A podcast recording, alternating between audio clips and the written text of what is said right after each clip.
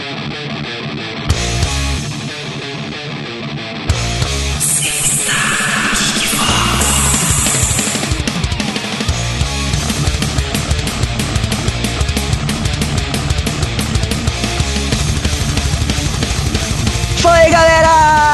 Começando mais um Geekbox. Aqui quem vos fala é o Doug. E se você acha que o Bin Laden é um fudido, você tá fudido, cara.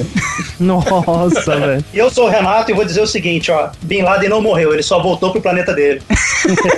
o planeta das barbas grandes, né? O planeta das barbas obscenas. Beleza, galera, aqui é o Dick. Cazaquistão, Uzbequistão, Kirguistão, Tadiquistão, Turcomenistão, onde que eles estão? Caraca, isso é um poema, cara. É Não, isso é um verso. Uma rima rica. Fala aí, galera. Aqui é o Rodrigo Maroto. If you lie to me, I hurt you. Nossa, cara. A única abertura boa. Não, acho uma bosta, cara. Pô, abertura inspirada na CIA, cara. Se você mente pra mim, eu te machuco. hum, hum, que cruel. Eu vi no, no filme tem isso daí, é muito bom, cara. E é isso aí, geeks, estamos reunidos aqui para falar de Marotinho Bin Laden, todo mundo de barba agora. Caraca, todos aparecendo de barba e turbante por aqui. Mas, mas eu já tenho barba. Ah, mas não como a do Bin, cara. Barba de um Cara, polho, não, né? eu não posso, senão, nossa, mano. Eu era tipo Gandalf ou mendigo barbento. Vamos falar da história do Bin Laden e das teorias conspiratórias acerca do 11 de setembro. Vamos fa- fazer a bio do Bin Laden, da- do seu nascimento até a sua captura e morte, só que não, Ou não, é. ou não, logo depois do feedback. Feedback.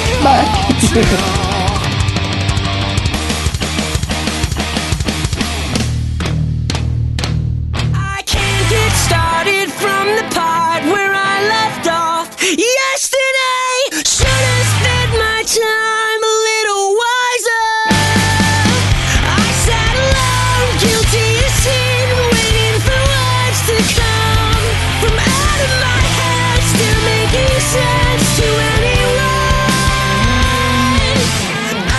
bem, geeks! Mais uma semana se passou aqui no Geekvox e Marotinho. A gente tem que falar pros geeks ficarem espertos porque semana que vem tem novidade na Geektrine. É isso aí, já reservem o salário do quinto dia útil. Muito bom, porque as pessoas que acompanham a gente lá no Facebook já devem saber o que, que vai ter de novo, né? Pra quem não sabe, então, fique esperto que vai ter surpresa e surpresas agradáveis. É, personagens aí carismáticos e vendedores. Imemoráveis. Imemoráveis. Tem aí a Geek Yeah.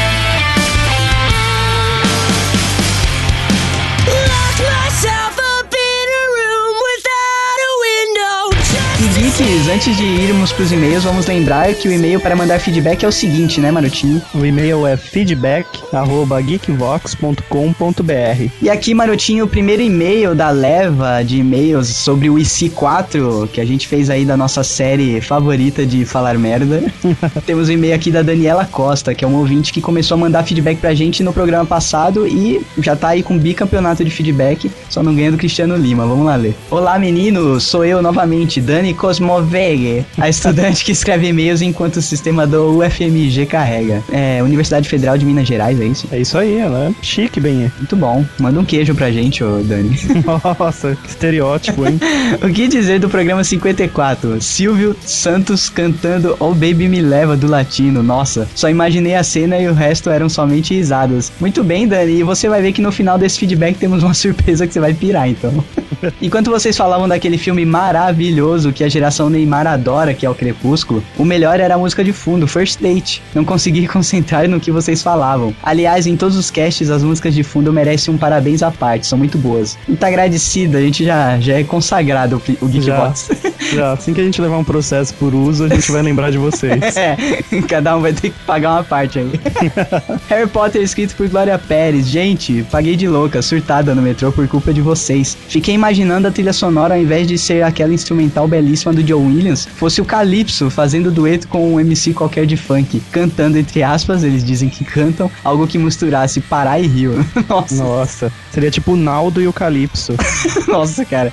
É pro Faustão pirar, né? O Faustão ia nem conseguir falar nesse programa chamando essa cara. E ela termina: Bom, eu e meus amigos, que são todos estudantes da área de exatas, físicos e engenheiros de automação, às vezes entramos nessas loucuras de e se. Certo dia pensamos: e se tivéssemos Wi-Fi ou uma conexão direta com o Google dentro da nossa cabeça? Ficamos algum tempo imaginando isso. Dias depois, por acaso, achamos um livro chamado O Homem Máquina, do Max Berry, que fala, que fala mais ou menos desses questionamentos e loucuras. A história fala de um engenheiro que perde uma perna e precisa utilizar uma prótese. E através dessa prótese, ele começa, ele como um bom conhecedor de robótica, desenvolve a sua. Não se apegue ao, ao enredo e acredite ser, acredite ser um livro depressivo, pois não é. Ao contrário, é dinâmico, divertido, cheio de piadas inteligentes sobre diversas áreas, medicina, engenharias, humanas e sem dúvida um dos melhores livros nerds que já li. Fica a dica, muito bom, olha aí. Qual que é o nome do livro mesmo? Cadê? O Homem Máquina de Max Berry. Fica a dica então da Daniela Cosmovega para os geeks. Muito obrigado, Daniela Cosmovega.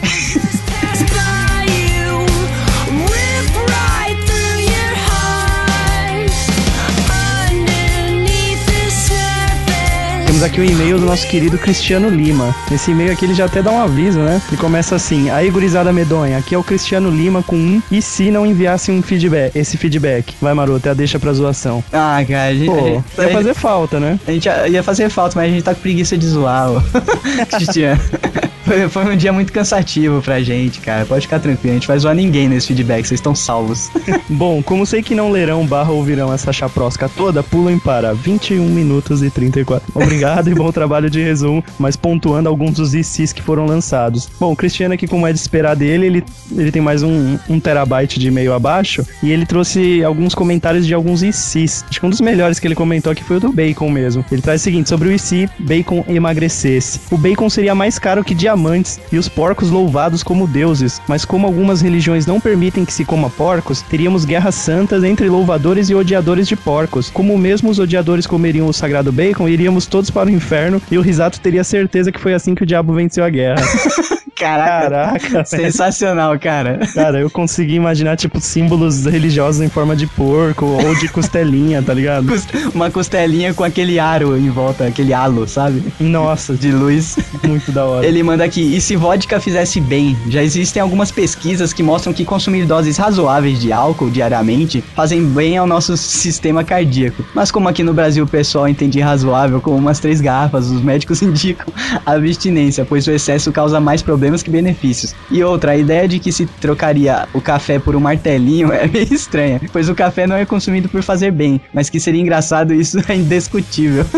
isso é sabido, it's known, né? Que um pouquinho de álcool por dia Um golinho de vinho, igual os padres fazem. é, antes, antes ou depois do almoço, pô, faz um bem do caramba pro seu coração, cara. Só que brasileiro sabe como é, né? Brasileiro é foda, né? Não, brasi- brasileiro só perde pra Rússia, né? Cara, a gente deriva de índio e português, cara. É cachaça na veia, né? E ele traz mais opiniões aqui sobre outros ICs que ficaram muito loucas, mais longas. Então ele fecha com o IC dele. E se um milhão fosse mil? Pois na descrição do programa está: e se alcançarmos uma mil curtidas, nesse Geekvox, Risato e Maroto vão ter que se presente... vão ter que presentear os geeks com um beijo de língua. Poxa, uma mil curtidas é mil vezes mais fácil. Sei que o Risato tá facinho. E até deu uma vacalhada na altura da Dani, no, nas 1 hora e 48 minutos de programa, com a frase solta. Imagina o quão baixa a pessoa tem que ser para beijar um maroto de língua. Olha aí, eu não tinha percebido essa, valeu por avisar. Caraca, mil curtidas pra um milhão, sabe qual é a diferença no caso do Geekvox, Cristiano? Nenhuma. a gente não ia alcançar de nenhum jeito, então tá Não. tranquilo. Em resumo, nosso sucesso ainda não é pra tanto. Mas realmente o Doug, o Doug errou a grafia lá no post, então ele colocou em risco a minha vida. Já Vai que, pensou, né? já pensou o povo se, se empolga, cara? Nossa, Vocês estão ligados que a gente ia ter que cumprir, né? Porque o, O povo guarda até print screen, meu. Não, tá escrito meu. e o Cristiano ele fecha com acho que um convite, cara. Eu queria entender isso como um convite, algo pra gente conversar depois. E se um ouvinte tivesse a ideia de elaborar um jogo utilizando o Geekbot como personagem princi- principal, ele teria permissão? Poderia ser disponibilizado na Geektrine? Como os Geekmasters gostariam que fosse esse jogo? Caraca, velho. Você sabe que muito do Geekbot é inspirado no jogo do Mega Man. Olha. Olha, O Geekbot ele teria um poder de ondas sonoras saindo do, do blaster dele. com certeza, cara. E o fone de ouvido que ele tem na cabeça seria uma central de comando que a gente teria. A gente controlaria ele por voz, maroto. Que é Olha a, aí. a voz do geek. Olha o sentido aí, todo sentido fazendo. Olha, agora o logo tá expli- explicado. Nem eu sabia dessa. Muito Bom. bom, cara. Eu não sei se isso é um convite, se você já tá em fase terminal de, de, de, de Ele produção. só tá, só tá cotando se não haverá processo. Mas, pô, É, né? fale com a gente. Beleza, cara. Se, se alguém aí tem. Se alguém, um geek tá ouvindo, costuma fazer joguinhos, sejam ele é, simples ou elaborados, cara, fale com Cara, a gente que a gente cede os direitos do Geekbot. Pode, não cedemos os direitos, né? Nós emprestamos. e pode ser em Flash ou pode ser RPG de 4 CDs, igual era Final Fantasy VIII. Eu tô aceitando. Tá Valeu, bom. Cristiano. Valeu, Cristiano. Fica aí a dica pros ouvintes, inclusive pro Cristiano, que eu acho que ele já tá terminando o jogo e só lançou esse verde. Bye.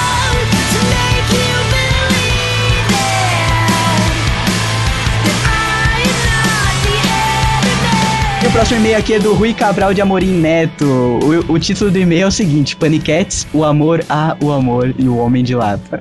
Meu Deus. Você sabe que ele fez uma montagem, né, mano? É, ele mandou uma, uma montagem, eu e você, na- no corpo das paniquetes, não foi? Eu acho que todo mundo, acho que Será? Acho que tá Pô, isso, correto. isso, é inva- isso é invasão do meu perfil, viu? Eu quero saber de onde você descolou aquela foto.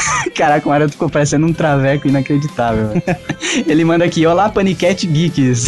Mais uma semana se passou e aqui estou eu, Rui, porque e se eu fosse apenas um computador que se passa por ouvinte, hein? hein? Após escutar o Geekbox 54 e ter uma leve convulsão de risos, tive que compartilhar para todos os amigos possíveis para que chegasse aos 1 milhão. E finalmente pude ver uma demonstração de amor nessa podosfera, suspiros.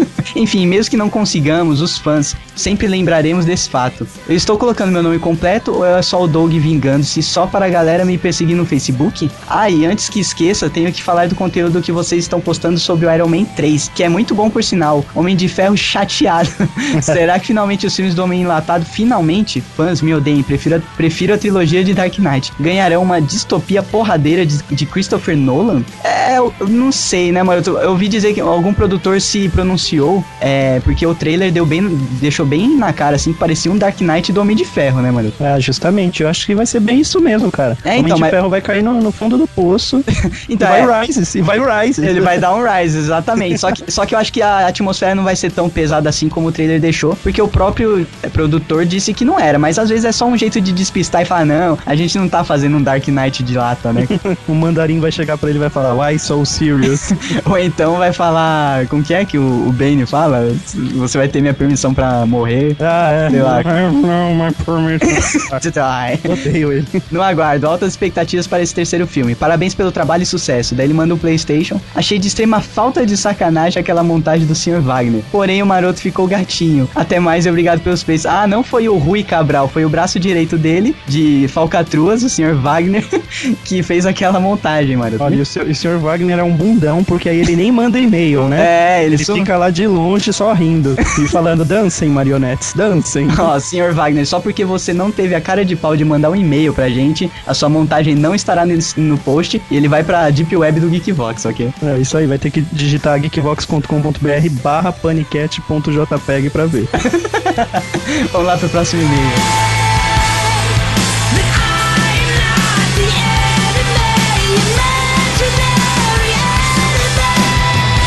Próximo e-mail é do Michael. É Michael Alves? Acho que não é lembro de acho que é Michael. Michael, cara. Acho que, é, acho que é sempre você que lê os dele. Bom, então, Michael. É. Michael, porra. Quando é Michael, acho que é com Y. Pode ser, então. Nossa, com Y. É. Bom, o Michael Alves, estudante de áudio e vídeo, São Paulo, SP. Pô, aí dá pra fazer umas edições, hein? Guarda o nome dele. Apesar de eu gostar dos filmes, ele tá falando, gente, sobre o Geekvox número 49, Tolkien. Apesar de eu gostar dos filmes, sempre achei os livros muito chatos, com a narrativa arrastada e com tantos acontecimentos que tornam a história confusa. Aê, high five, Michael. São tantos personagens com tantos nomes complicados que eu nunca sei quem fez o quê ou quem foi que falou tal coisa. Ô, Michel, isso se chama Alzheimer.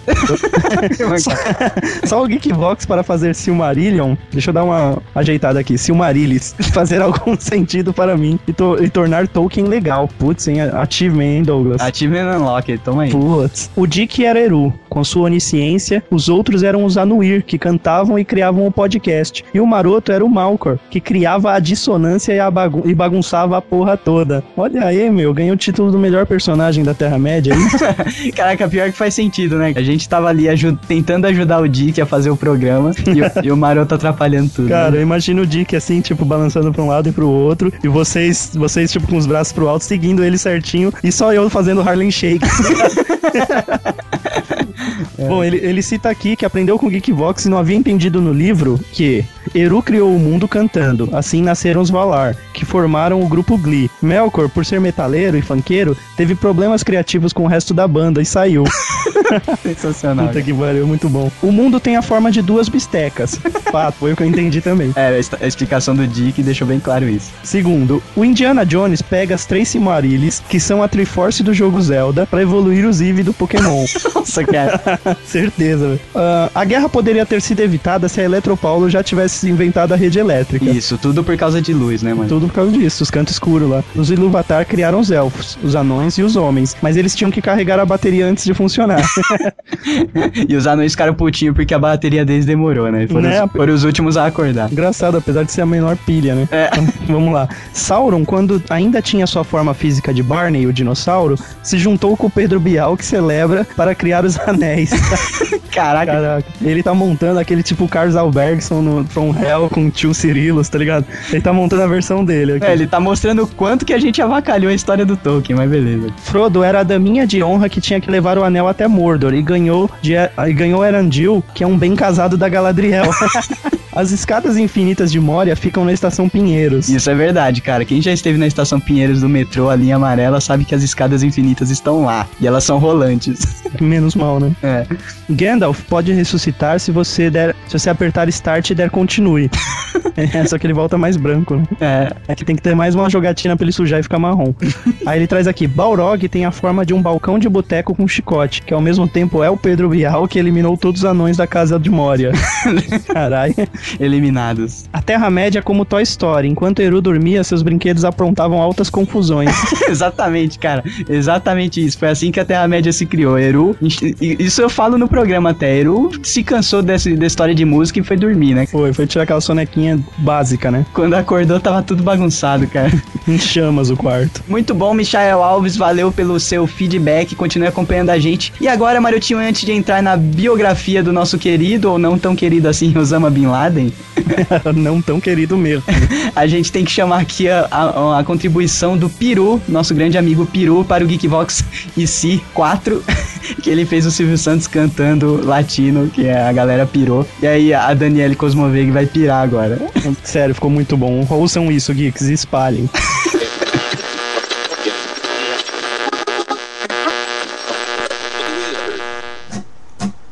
Mas, moça, eu não sei mais o que pensar. Oi, mas uma vez você aqui, oi, rodando. Será o destino que quis acima. Só eu sei, oi, é duro, mas oi, tá. A dor no peito nunca me deixar, oi, rodando. Do coração falará por mim. Oh, baby, me leva, hot, hot, hot. Me leva que eu te quero, me leva. Me leva que o futuro, oi. Vem, você é tudo rodando.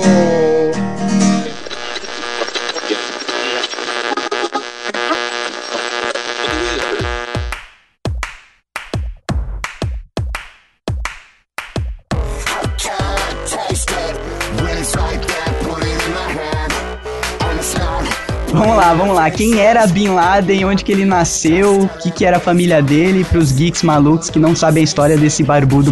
Gente boa, né, cara? Cara, uma coisa, bom. uma coisa é certa. Se no título desse Geekvox a gente colocar o nome inteiro dele, será um dos maiores já vistos, né? Porque o cara se chama Osama Bin Mohammed Bin Awad Bin Laden. Bim, bim, bim. É, mas Bin o- deve ser uma onomatopeia pra boom, né? Kabum, sei lá. Não, Zé, na tipo verdade, é. como se fosse filho, tá ligado? O nome dele é, uma, é um mosaico, cara. Porque Ah. Bin é, é, por exemplo, é Osama, filho de Mohammed, que é filho do Award, da família Laden. A estrutura dos nomes árabes é muito estranha, assim, perto do que a gente tá acostumado. Isso que a gente citou, de que ele é filho, ele é Bin, filho de Laden, é, se chama Nazab, que eles chamam de patrônico, que seria o quê? Carregar no seu nome o nome do patrono da família e assim por diante. Então você vê essa, essa grafia Bin, que é filho de. Se ele fosse mulher, seria Bint, terminado com T, que seria Beat, seria beat, né?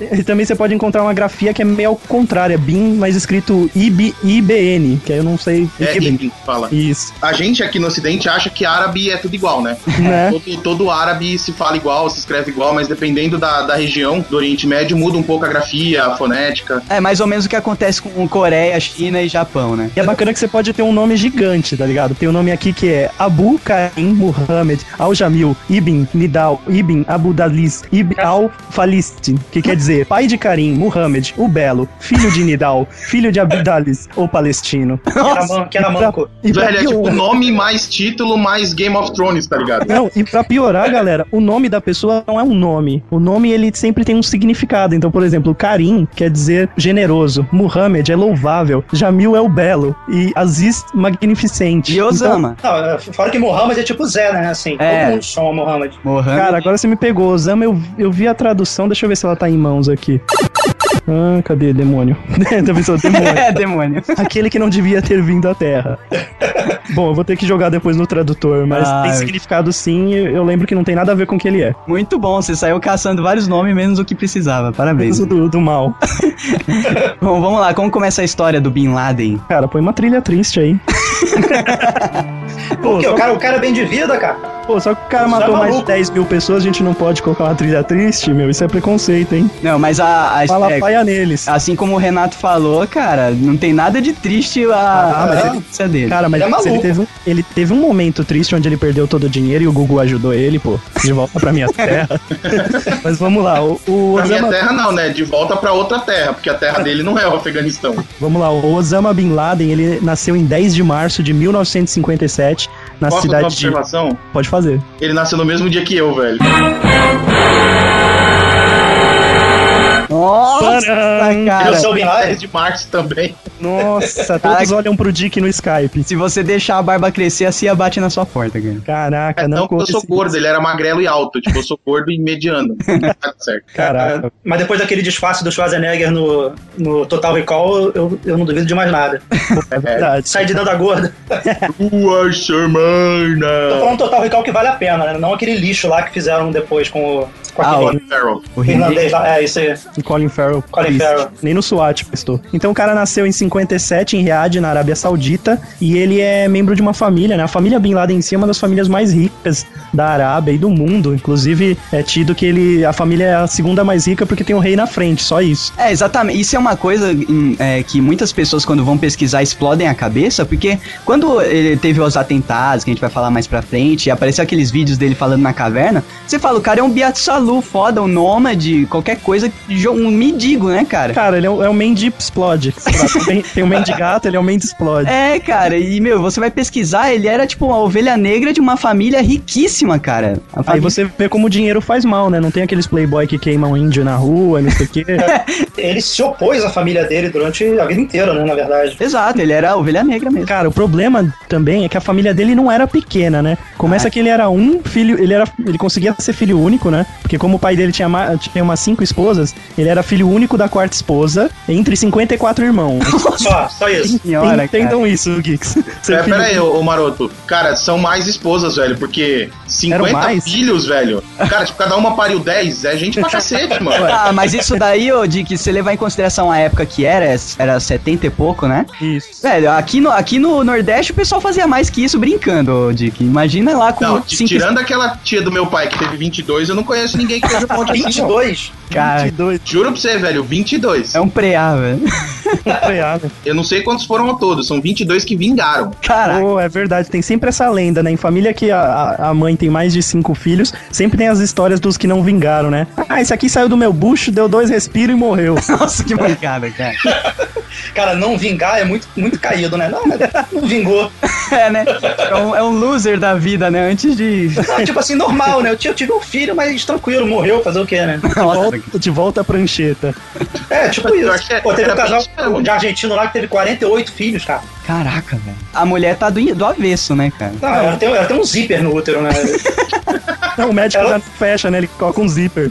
Pô, é que ela teve várias vezes quadrigêmeos e, e tetragêmeos, pentagêmeos. É, então, não é tão difícil de que imaginar que tenha saído, sei lá, 20 e tantos, 50 e tantos irmãos do Bin Laden, cara. Ah, Os cinco cara. esposas é tranquilo, velho. Os caras têm uma grana boa, bicho, então a mulher não fica tendo um filho atrás do outro. Mesmo, mesmo em país árabe, velho, eles têm bastante esposa, têm bastante filho, mas não é assim, sai um entra outro, sai um entra outro, velho. Não é linha de produção. Bom, mas foi mais de eu 5 acho que é, de 10. Foi mais de 5 esposas e menos de 10 esposas.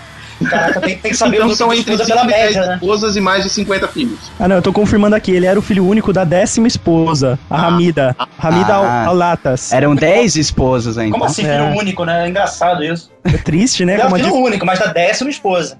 Você vê É, como a e essa divisão que décima esposa casa, né? é divorciada. Ela divorciou do pai dele, casou de novo. Ué, mas pode ele tem mais quatro irmãos da mãe. Não, Ele- é, cara, lá, no, lá no, no, no Oriente, o- principalmente lá a galera mais, mais fundamentalista assim, cara, eles estão cagando pra mulher. Eles podem desquitar quantas vezes eles quiser. O que não pode é uma mulher ser adúltera ou querer desquitar do cara, velho. Isso não Mas pode. daqui na a Arábia pouco- Saudita a lei islâmica não é tão severa, então acho que pode divorciar. É, então, na verdade, até um, um dos pontos que a gente vai conversar daqui a pouco, do porquê que o Bin Laden virou porra louca, um, um dos inimigos iniciais do Bin Laden era o próprio rei da Arábia Saudita, por segundo ele estar se tornando muito ocidental. Ou seja, acho que até dar essa abertura a mulheres se divorciarem pro Bin Laden é, meu, é faca na caveira.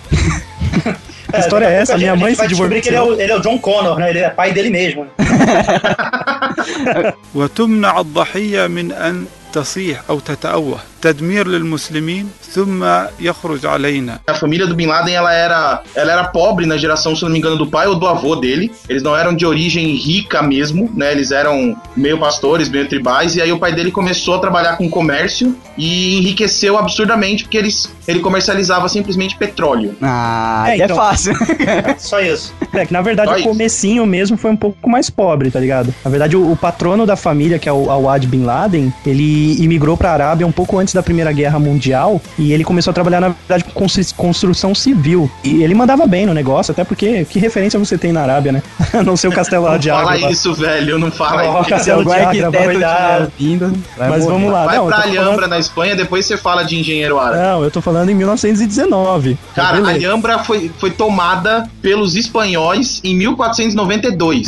Ah, então Chupa, É um pouquinho deixo- antes só. Eu deixo aqui meus pedidos de desculpa pros engenheiros locais. Mas o que aconteceu? O, o cara, né, era empreendedor, iniciou essa empresa aí de construção, morreu em 1919 e deixou pro filho dele, o Mohammed bin Awad bin Laden. Você vê que o nome começa a se formar, né? É, Que bom que cria o da desgracento morreu, né? Imagina os filhos daqui pra frente. Mas beleza, ele começou, a- ele continuou a empresa de construção do pai, só que aí ele mandou bem, né? Continuou mandando bem, chamou a atenção do rei, que era o Abdul Aziz bin Saud. E, mano, é igual aqui no Brasil, cara. Você ficou amigo do rei, do presidente, do prefeito. aí começa a aparecer um monte de licitação na sua mão. Cara, o Doug matou. Foi literalmente isso. Ele simplesmente ganhou exclusividade pra reformar mesquitas, do, sei lá, do, do sul até o norte, de qualquer lugar que você olhasse ao redor. Tipo Simba. de Olha no horizonte. Olha, olha, olha o horizonte, é tudo seu pra reformar. sentiu Simba agora. Foi bem assim, tá ligado? Foi tipo o pai da Jasmine falando com o Aladdin e apontando pro horizonte em cima da pedra do rei. Foi mais ou menos isso. Daí começou a fortuna, então. Cara, aí a fortuna tá feita, cara. Começou aí, tanto é que ele começou até a construir e reformar em países vizinhos que onde o, o rei árabe tinha influência, tá ligado? Então por isso que a família Bin Laden, ela não é só influente na Arábia, mas também em outros países, como Paquistão, Sudão e por aí. Daí que começa aquela loucura da gente, mais uma vez, pensar por causa daqueles vídeos que o Bin Laden era um fudido. E ele, cara, ele não estudou lá na- nos Emirados Árabes, nada daquele lado. Ele estudou nos Estados Unidos, estudou na Europa. Deve ter feito Harvard, o filho da puta, cara. Não, É, eu não então. sei se ele chegou a estudar fora assim, mas ele não estudou só na Arábia Saudita, não. Ele chegou É. a estudar no, no Paquistão, chegou a estudar em outros países, sim. Os outros irmãos, quando a família Bin Laden pegou esse, esse nicho aí de ouro, os irmãos, os filhos começaram a estudar realmente Inglaterra, Estados Unidos e tudo mais. Mas pelo que- minha pesquisa, o Bin Laden em si, ele teve no máximo aí a chance de estudar numa, numa escola em Alexandria, que era fodida também. claro Ah, que- cara, já é melhor do que qualquer parada lá fundamentalista, extrema, qualquer Não, coisa com assim. certeza. Eu não vou ter o nome aqui, mas na mesma escola estudavam, tipo, mais uns cinco figurões do Oriente Médio na mesma época, tá ligado? Ou seja, é tipo Harvard, só que com kebab, sei lá. Pô, o Maroto Kebab é judeu, velho. Porra! Uma bomba acaba de explodir aqui em casa. Kebab é judeu? Tem certeza? É, eu, se eu não me engano, é. É kebab que é judeu ou é kaf... Não, kaftão. O Kafta é libanesa. Bom, uma, uma comida muito estranha. Teorias con- conspiratórias da culinária, né? Vamos lá. Bom, então é, você imagina, né? O cara começou a ficar abastado, ter de tudo, do bom e do melhor. E aí o que acontece em todos os filmes? Você fica rebelde. Chega dessa porra, né? Tá fácil demais, né? Por isso que a cada um Hot Wheels que eu dou pro meu filho, eu quebro o anterior. Ele nunca ter demais. Não, Isso é muita bancada. Como que ele começou a, a se interessar por guerrilha, essas paradas? Cara, até parece loucura, né? Não sei de onde ele tirou se não tinha internet pra pesquisar. Mas de alguma forma, o filho da puta resolveu ir pro Afeganistão, bateu na cabeça dele lá por 1979, que seria legal. Tipo, por que não? A, a pergunta não é por que eu vou, é por que eu não vou pro Afeganistão com a finalidade de organizar e, fi- e financiar grupos de resistência contra os soviéticos. Caraca, então ele começou a usar a grana dele, né, pra, pra financiar essa parada. Ele literalmente estava guerreando com a mesada. É, mas assim, vamos, vamos embasar historicamente então a ida dele, Maroto. Vai, embasa aí, eu tava O que esperando. aconteceu no Afeganistão nessa época? O Afeganistão ele era um, um califado, né? Ele fazia parte de um, de um reino árabe, ele tinha um, um chá. Não um chá inglês, tipo um Earl Grey, mas ele tinha um, um regente árabe. E esse regente ele foi deposto para entrar um governo comunista no lugar. Que nessa época houve, houveram várias revoluções comunistas, houve no Aquele Vietnã, manja, na manja Coreia. bastante, né? Ah, então, o Che Guevara chegou no Afeganistão por volta de Não, não 79. foi isso, animal. Mas assim, no mundo, tiveram várias revoluções comunistas, mais ou menos nesse período, né? Então você teve Vietnã, Coreia, Cuba, a Revolução Cubana foi mais ou menos nessa época. E o Afeganistão foi entrou na onda, que foi bem na maior época de, de expansão da Rússia, né? Foi a época que a Rússia era considerada a, mãe, a grande mãe Rússia. E o Afeganistão ele se tornou um país é, comunista e aí começou a dar merda. Como sempre. Por quê? né? Primeira coisa que ele era um estado muçulmano, ele virou um estado laico. Já Foi tá a primeira errado. coisa que Ah, aconteceu. o cara já não a gostou. Aí a galera já não gostou. Aí as mulheres já tinham direito a voto. A mulher não precisava mais andar de burca. Putz, É, não existe mais propriedade privada. Aí fudeu. Aí os caras piraram. Aí o cara falou: não, agora introduziram a moda caralha nessa porra. Ou, Eu não ou seja, chamaram o Padre Marcelo e Piriguete pro meu país? Sai fora. Essa porra agora. Não, parou, parou. Aí o que, que a galera fez? Foi criado um grupo de resistência. Por sinal, esse grupo de resistência, ele era um grupo fundamentalista. E o Bin Laden já era meio a favor desses coisas fundamentalistas aí, né? Ele já tava mais envolvido com esse pessoal, inclusive com o embrião do Talibã. Que era a galera que, que era realmente fundamentalista. Tipo, o eu sou islã até o talo. Só pra explicar pro Geek o que é um fundam- fundamentalista, é aquele cara que você tá jogando Uno com ele e você tira o mais quatro e mostra, ele te dá um soco na cara e levanta.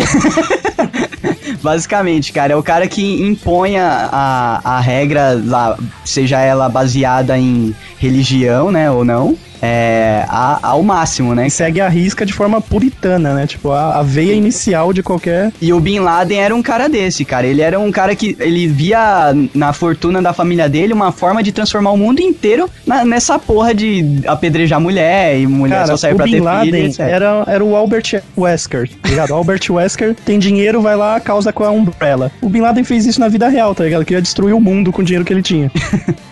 Destruir na, na nossa visão, né? Na visão dele, ele queria Na visão consertar. dele, ele queria construir um mundo Ele melhor. queria consertar o mundo, exatamente. Justamente. Detalhe que vocês estão falando, ele queria, ele era, né? É. Será? Será? Será? Parando. Vai ter que É, tem muito passado nessa história. Será que o Geekbox foi contratado pelo governo americano pra mentir pros geeks? A CIA contratou a gente pra fazer aquela idiotização que a gente já falou, entendeu? A gente vai, vai fazer parecer que tudo é uma, uma Uma galhofa. tá ligado? galhofa foda. E o,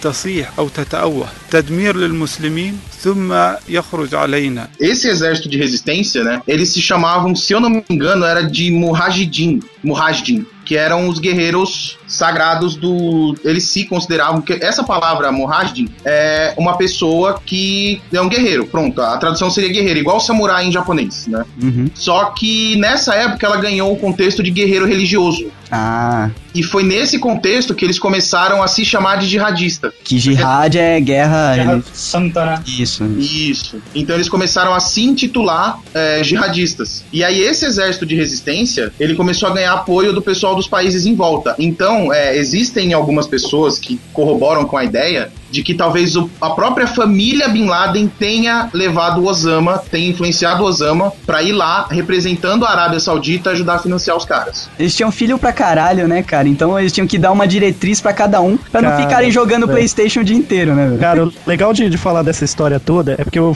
quando eu tava escrevendo a pauta, inclusive, eu fiquei imaginando Opa. se a gente tivesse uma máquina do tempo, alguns estratégicos pra mudar tudo isso. Um deles seria voltar no tempo agora, bater no ombro do chefe dos Bin Laden e falar: Meu, deixa com meu sobrinho, ele vai lá, ele resolve. Se colocasse um sobrinho, aquele mesmo sobrinho que você coloca pra fazer o flyer da sua padaria, que você coloca pra fazer, tipo, algum trabalho que um profissional faria, se voltasse no tempo e colocasse um sobrinho no lugar do Bin Laden, nada teria dado certo, a Al-Qaeda não teria continuado. Ou poderia ser pior, né? Vai saber. Tanto Vai saber, né? Se o Satã tem um sobrinho.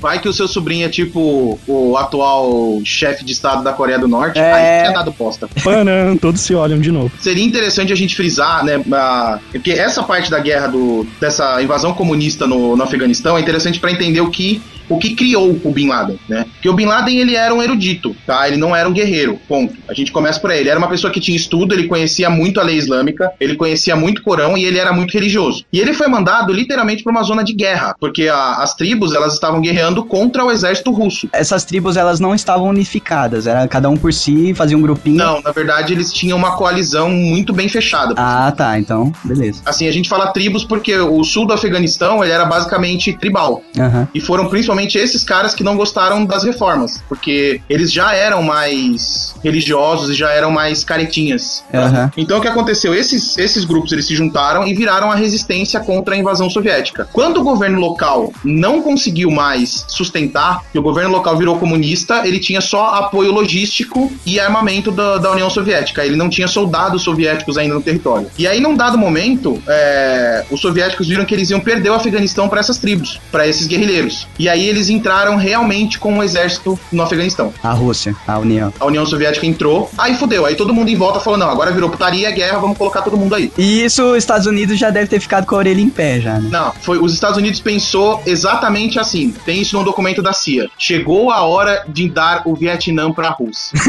De tal Vietnã. Vamos criar o Vietnã deles. É, exatamente. É, só que, o só que eles perderam no Vietnã, né? Detalhe. Então, por isso que eles queriam fazer Então, isso. com a Rússia. aí a, a Rússia Então, perderia o Afeganistão. E aí os no- americanos começaram a fazer o apoio, todo o apoio que a Rússia fazia Isso, pro. aos Vietcongs. Estado Afeganistão, né? Porque assim, o Estado era comunista, então o apoio da Rússia era para o Estado atual Afeganistão, para o governo atual do afegão. E os Estados Unidos começou a ajudar os rebeldes. Só que, cara, a ajuda dos Estados Unidos foi muito filha da puta. Porque É. eles não mandaram soldados deles. Eles mandaram simplesmente os piores satanazes que eles tinham na.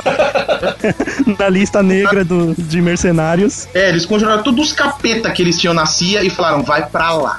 Armaram a galera até os dentes, né? Porque Armaram esta- e treinaram, né? É, Estados Unidos, quando entra em guerra, cara, é pra desovar toda a produção bélica que eles têm. Então eles não entram pra dando pra pistolinha, é, pra brincar. Eles entram pra desovar a produção bélica, cara. É foda. E o grande problema é, quando eles fizeram isso, por exemplo, Bin Laden era um erudito, ele virou um guerreiro. Eles ensinaram pro Al-Qaeda, pior que literalmente foi isso. Foi a CIA que ensinou pro Al-Qaeda tudo que ela sabe. Sobre como se esconder, sobre técnica terrorista, sobre como fazer bomba, sobre como se organizar em célula. Quem ensinou tudo isso pros caras foi a CIA. Muito bom, né? Estados Unidos criando o seu, pró- seu próprio, seu próprio inimigo, né, cara? Né? É aquela Isso. coisa, você costura seu próprio flagelo, né?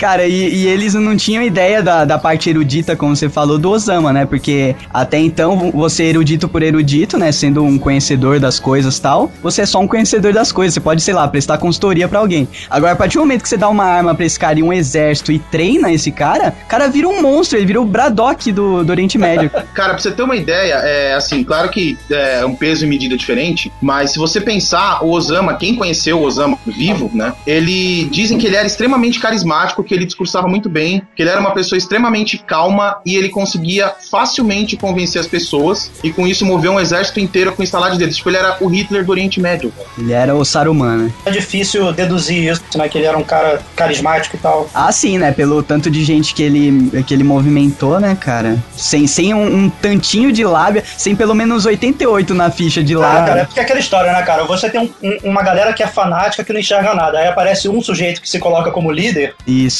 vai todo mundo. É, é feito manada, cara. E vai o, todo mundo e o atrás. pior, esse líder, ele entendia a- o fanatismo das pessoas, porque ele era um Exatamente. fanático também. Então ele não era um cara do governo, um cara que queria é, benefício próprio. Ele tava ali jogando realmente com os fanáticos, cara. Ele era um ponta de lança, assim, entre aspas, né? Ele não era, Eu- ele não era um, um fantoche de ninguém, entendeu? Isso que foi foda.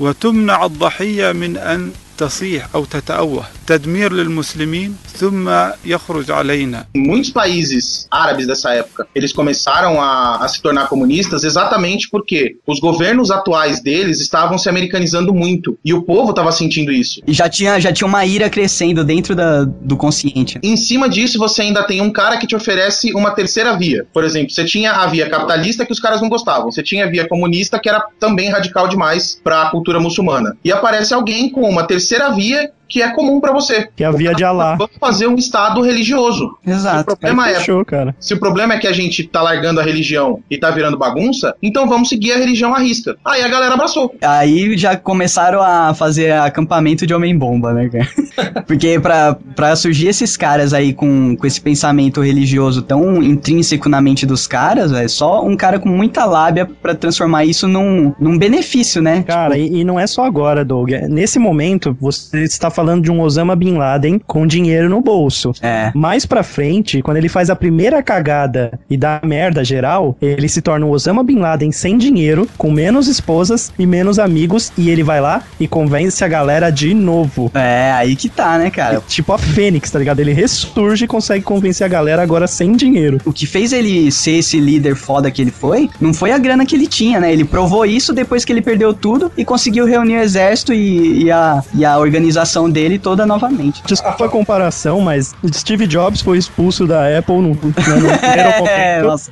retornou pra salvar a companhia. Fica a dica Ah, a, gente- a parada é o seguinte também, né? Que a gente, a gente tem que lembrar que ah, num país muçulmano, você, você não opta pela sua religião, né? Você nasce muçulmano e é isso aí. E aí o cara, a vida inteira, ele cresce tendo valores pro pós-vida, né? Não pra vida agora. Isso, isso, pior que é. Então o cara chega e fala pra você: não, se você se explodir lá, você vai ter 49 virgens à sua É bem isso. Cara, Você, você vai. ah, e tem aquele detalhe, né? O, o cara que se martiriza, a família dele recebe uma grana pesada. Recebe, recebe um apoio e uma grana foda. Recebe uma grana sinistra. Então, É, o, o- o cara, o cara vive a vida inteira dele sendo convencido e acreditando nisso. O máximo de opção que esses caras têm é, ser, é acreditar muito, que daí é o xiita, ou acreditar mais ou menos, que daí é o sunita.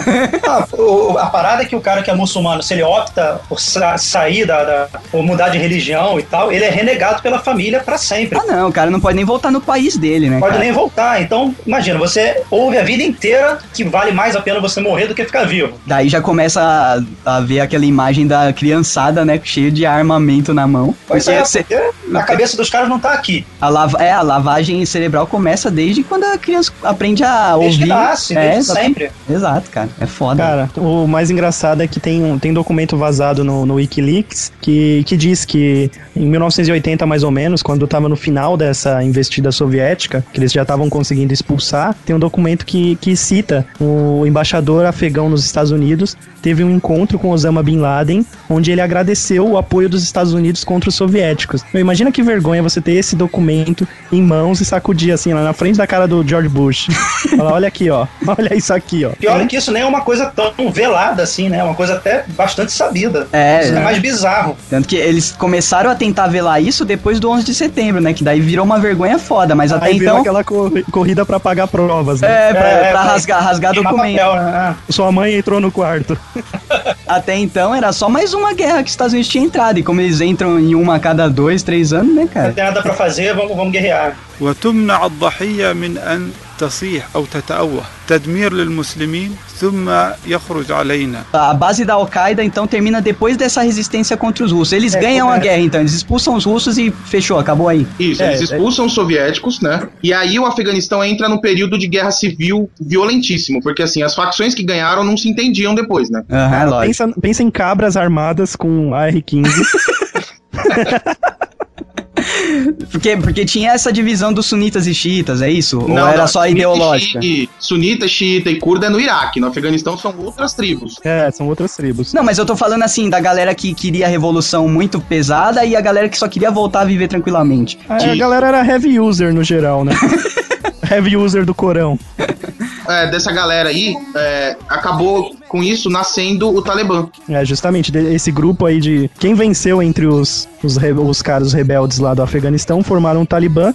E do outro lado, nosso querido Osama Bin Laden, o OBL pros próximos, formou a Al-Qaeda, né? O alicerce, a base. Então ele, ele, ele podia ter entrado no Talibã, né? Só podia que ter entrado forte, digamos assim. Ele né, podia pra ser dono do. Talibã, só que ele queria começar a parada do jeito dele, então. É, então, ele percebeu que a patota lá tava meio desorganizada então- e ele já tava no esquema.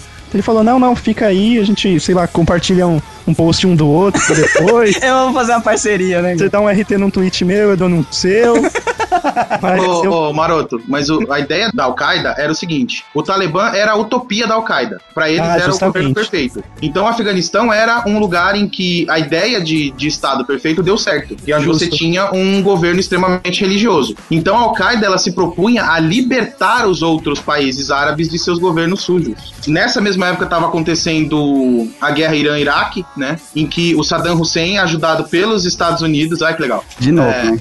se projetou como o grande ditador iraquiano, né? Só que subiu pra cabeça do, do Saddam e na sequência ele invadiu Kuwait em 80. Aí que foi a merda. Aí Foi a o Bin virou e falou: galera, eu tenho uma milícia, os caras são bons, eles são islamistas, esse tal de Saddam Hussein aí não, não gosta do que ele tá fazendo, vamos invadir esse cara e acabar com o país dele? Aí os americanos falaram: não, eu não preciso mais de você. Nossa. Não só os americanos, né? Todo mundo meio que recusou É. ajuda. Ele foi dispensado, tipo, peraí, o pessoal falou: peraí, vocês me treinaram, vocês me deram uma milícia e é isso. Os caras falaram: é, é isso, pode ir embora, dispensa seu pessoal aí, se vira, acabou a sua utilidade. Cara, nunca fale isso pra Al-Qaeda, sério.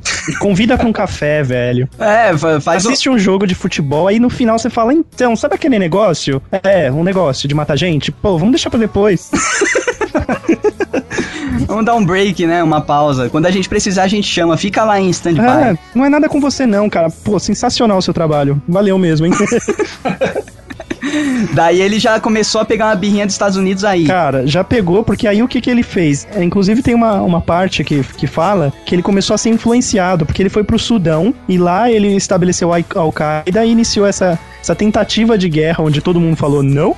E aí o que aconteceu? Ele começou a essa pegada aí de chamar os outros de infiéis. Porque os Estados Unidos iriam se meter no Oriente Médio sem a ajuda dele, ou seja, infiéis entrando na terra, nas terras islâmicas. É, exato. En- Enquanto eram eles é, é, sendo fantoche dos Estados Unidos, podia, porque eles eram pessoas puras, entre aspas. Porque é aquela ideia, nós estamos usando os Estados Unidos. Isso. Mas a partir do momento não. que caiu a ficha que eles foram usados, aí aí, velho, imagina o Bin Laden girando e gritando: Epa!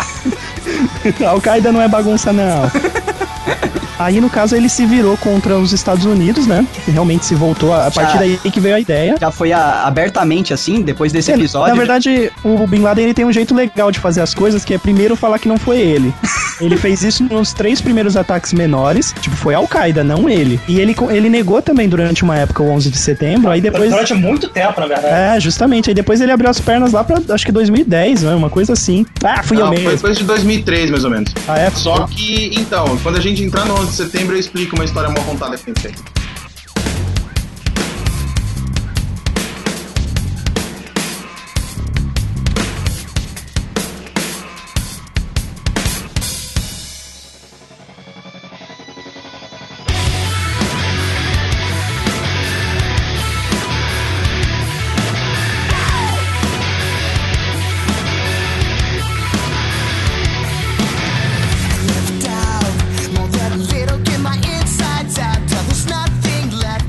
Aí veio a primeira queda do Bin Laden, que é por isso que eu digo que ele virou uma fênix depois. Quando ele, ele ficou bravinho com os Estados Unidos e com os amiguinhos de parquinho dele que não quis ir pra guerra, ele começou com os pensamentos errados, todo torto dele, começou a apontar o dedo pra tudo quanto é lado e falar que era inimigo. O primeiro inimigo que ele apontou o dedo, ele tentou um atentado contra a vida de Hosni Mubarak, o presidente do Egito na época. Foi, foi deposto recentemente, né, na, Aham. na primavera árabe aí, sei lá. Mas quando ele fez isso, cara, ficou muito óbvio que foi ele. Aí ele foi expulso do Sudão por pressão dos outros países. Mas antes de sair do Sudão, fizeram a rapa nele. Raparam todas as posses dele, foram confiscadas e ele foi desligado da família Bin Laden e perdeu uma parte aí das esposas e do passaporte e cidadania saudita. Isso explica muita coisa, porque perder a arma, beleza, posse, o cara é quatro. Agora, perder a mulherada deve ter deixado o cara muito puto, cara. Muito puto. Aí Não, ele o fugiu pior não foi só perder a mulher, tipo, ele foi renegado, cara. É, pela Ele família, perdeu cara. a pátria, ele perdeu a família, ele perdeu tudo. Porque a Ele- família é tudo que ele tinha. É, pra um cara que ele é fundamentalista como ele era, isso, isso é, significa muita coisa, né, cara? Cara, ele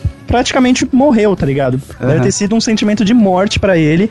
Então ele fugiu para o Afeganistão, pobre, sem mulher, com poucos amigos, e se dedicou-se ao Islã. Então lá ele realmente encontrou o Talibã e virou um fundamentalista de vez, sabe? Passou uma época só falando de religião, religião, e com, com esse papo dele, né, esse papo mole dele, ele conseguiu começar a formar novamente uma, uma frente aí de soldados pra Al-Qaeda junto com o Talibã. Ah, ele então ele conseguiu chupar um- uns soldadinhos do, do Talibã pra É, ele, formar ele cara. começou, ele começou a trazer gente de tudo quanto é canto só com as palavras. Ele realmente se voltou pra religião, tá ligado? Ele parou um pouco de falar só dos inimigos, do- dos infiéis, se voltou pra religião, começou a comer a mente da galera, e aí a Al-Qaeda tava de pé de novo sem um centavo, só com a lábia mesmo do maluco. Beleza, e o estopim pro 11 de setembro? Houveram três atentados, na- desculpa, dois atentados antes que marcaram o nome Bin Laden. Na verdade, deixaram um aviso do nome Bin Laden, ou seja, era, era um sinal.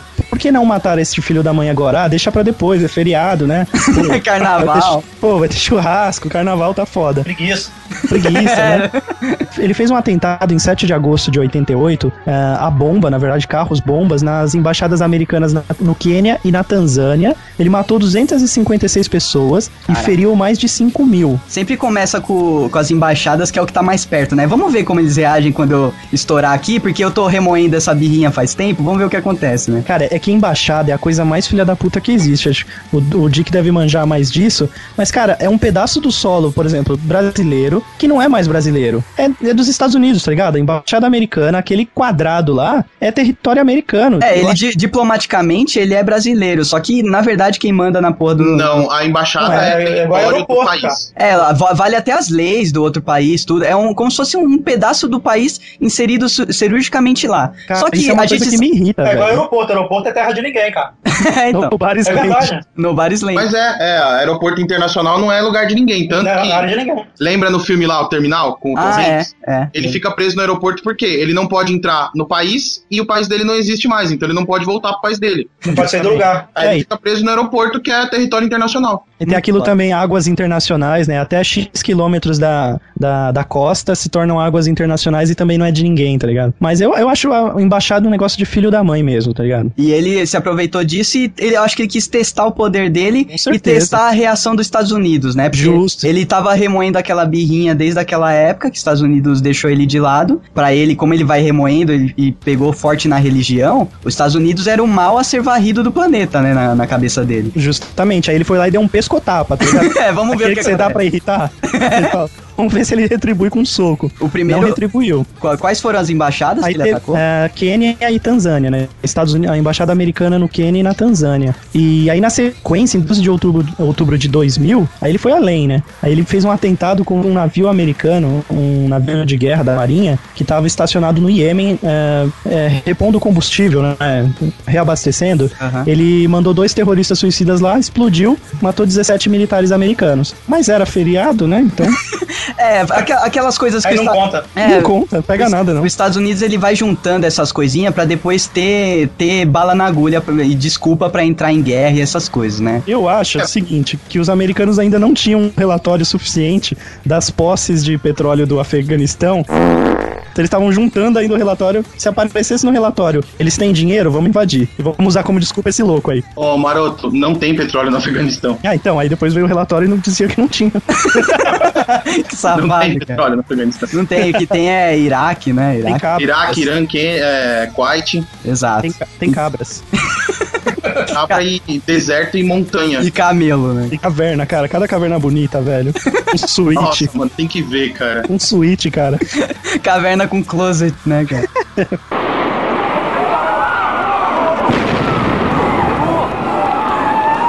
Mas ele, ele foi remoendo, remoendo e foi atacando, atacando. Até falar, é, vocês não estão me dando atenção, então vai acontecer uma parada aí maior do que vocês É, por, esperam. por exemplo, esse do, do Iêmen, do, do navio da Marinha, foi em outubro de 2000. Então, pra 11 de setembro de 2001, ele teve só mais um ano pra planejar. Então, já foi direto pra esse, tá ligado? Pro 11 de setembro. Ah, então ele foi escalando. Então, Maroto, mas eu ouvi conversas de que. Inclusive filmes Ouvi e documentários conversas, e tal. Não, coisa de filme, documentário, documentos que aparecem aí na vida, né? que. O. É. é, de que os, esses atentados eles são premeditados muito tempo antes. Então, tipo, os caras do 11 de setembro, eles não foram, não foi um ano de Ah, planejamento. com certeza. É, foram, foi mais Entendeu? Os tempo, caras é estavam planejando há muito tempo e quem escolhe a data do, do, do atentado é a célula que tá organizando. Ah, é, né? Porque Essa eles. organização inteligente, né? Não, eles são Eu- células independentes, né? Isso, aí, pelo que eu tinha lido por aí, é, tem algumas suspeitas da CIA de que, na verdade, a Al-Qaeda não é um exército, que a Al-Qaeda é um apoio logístico e treinamento só. Ah, tá. É, eu- Mas, mas eu, mas eu era Existem mesmo. terroristas da Al-Qaeda. O que existem da Al-Qaeda são pessoas que conseguem dinheiro para células terroristas menores e conseguem treinar os caras. É, porque assim é é mais fácil você continuar, continuar funcionando, tipo, Justo. com aquela desculpa do não fui eu, sabe? É, mas, mas essa foi a impressão que eu sempre tive mesmo. Ah, não, eu, eu pensava que existia o exército Al-Qaeda, mas não, Não, existe. não existe. Tipo, não é uma galera, não são tipo 5 mil negros sentados numa caverna e os. Até porque a parada do Osama o dedo e corre injetar grana, né? A parada do cara é o cara vinha com a ideia e, e ele comprava. Foi uma célula independente que, que fez o esquema do, do 11 de setembro inteiro. E... Calma, eu tenho uma informação, Doug. Essas- esses caras do 11 de setembro, eles, tre- eles treinaram naquele joguinho da Microsoft chamado Flight Simulator. Não, isso é. Isso é... Não, é sério, isso aí. mano? Eu, eu vou falar também, mas eu acho que é galhofa. Isso é galhofa, É, cara. Não O é, é cara. Não, perfeito, não tem, não tem no, simu- no simulador como você colocar o prédio para um prédio lá, um obstáculo pra você bater. Não, cara, treinar não é treinar mira ao alvo, Doug. É treinar como pilotar a criança. Não, mas, ô, ô, Maroto, esses, os supostos terroristas que pilotaram os aviões, eles foram treinados, um pelo exército americano, e os outros dois aprenderam a pilotar avião comercial nos Estados Unidos, cara. É, Não, é- curso Eles eram no verdade. caso- pilotos mesmo, eles não, Não, não é foram uma caras que teoria roubaram também. avião a zóio. São teorias também, não tem documentos que Não, não, eles têm, ele tem o cara, os três têm o brevet americano. O de, de- de Ah. piloto, um era piloto militar, tinha o brevet de piloto militar, e os outros eram pilotos comerciais comuns. Ah, eles tinham o beleza. brevet mesmo. Então eu retiro minha teoria. Assim, saiu essa teoria de que eles usaram o Fly Simulator porque os americanos não acreditavam que uma pessoa conseguiria bater com tanta maestria com um avião daquele tamanho na torre. Exato, cara, porque é, não é igual, não é igual pilotar um teco-teco, cara. Você tá é, em- Não, cara, mas no Flight Simulator você consegue simular pilotagem de Airbus, cara. Cara, é mas assim. o prédio, maroto, o próprio, o próprio, já vi documentário falando que o, a- o próprio vento, o, o Não, cara, beleza, mas você não treina no negócio. Eu não tô falando que eles treinavam pra acertar o prédio. Ah, tô sim, que eles não. treinaram pilotagem. pra, é, pra, pra aprimorar. Acertar o assim. prédio é pura sorte, tá ligado? Então, cara, mas, é, o que é foda é isso, porque é muito difícil, até para um piloto profissional, ele acertar um prédio desse com, com um avião daquele tamanho, cara. Porque o, o próprio corrente de vento que faz em volta do prédio, ele desvia o avião, cara. Você tem que ter um- um- uma noção de, de aeronáutica muito fodida, assim. Tem que ser quase um. Não, claro. tem Tá, ser- então, aí vem as teorias conspiratórias. é o Buzz Aldrin. Buzz Aldrin.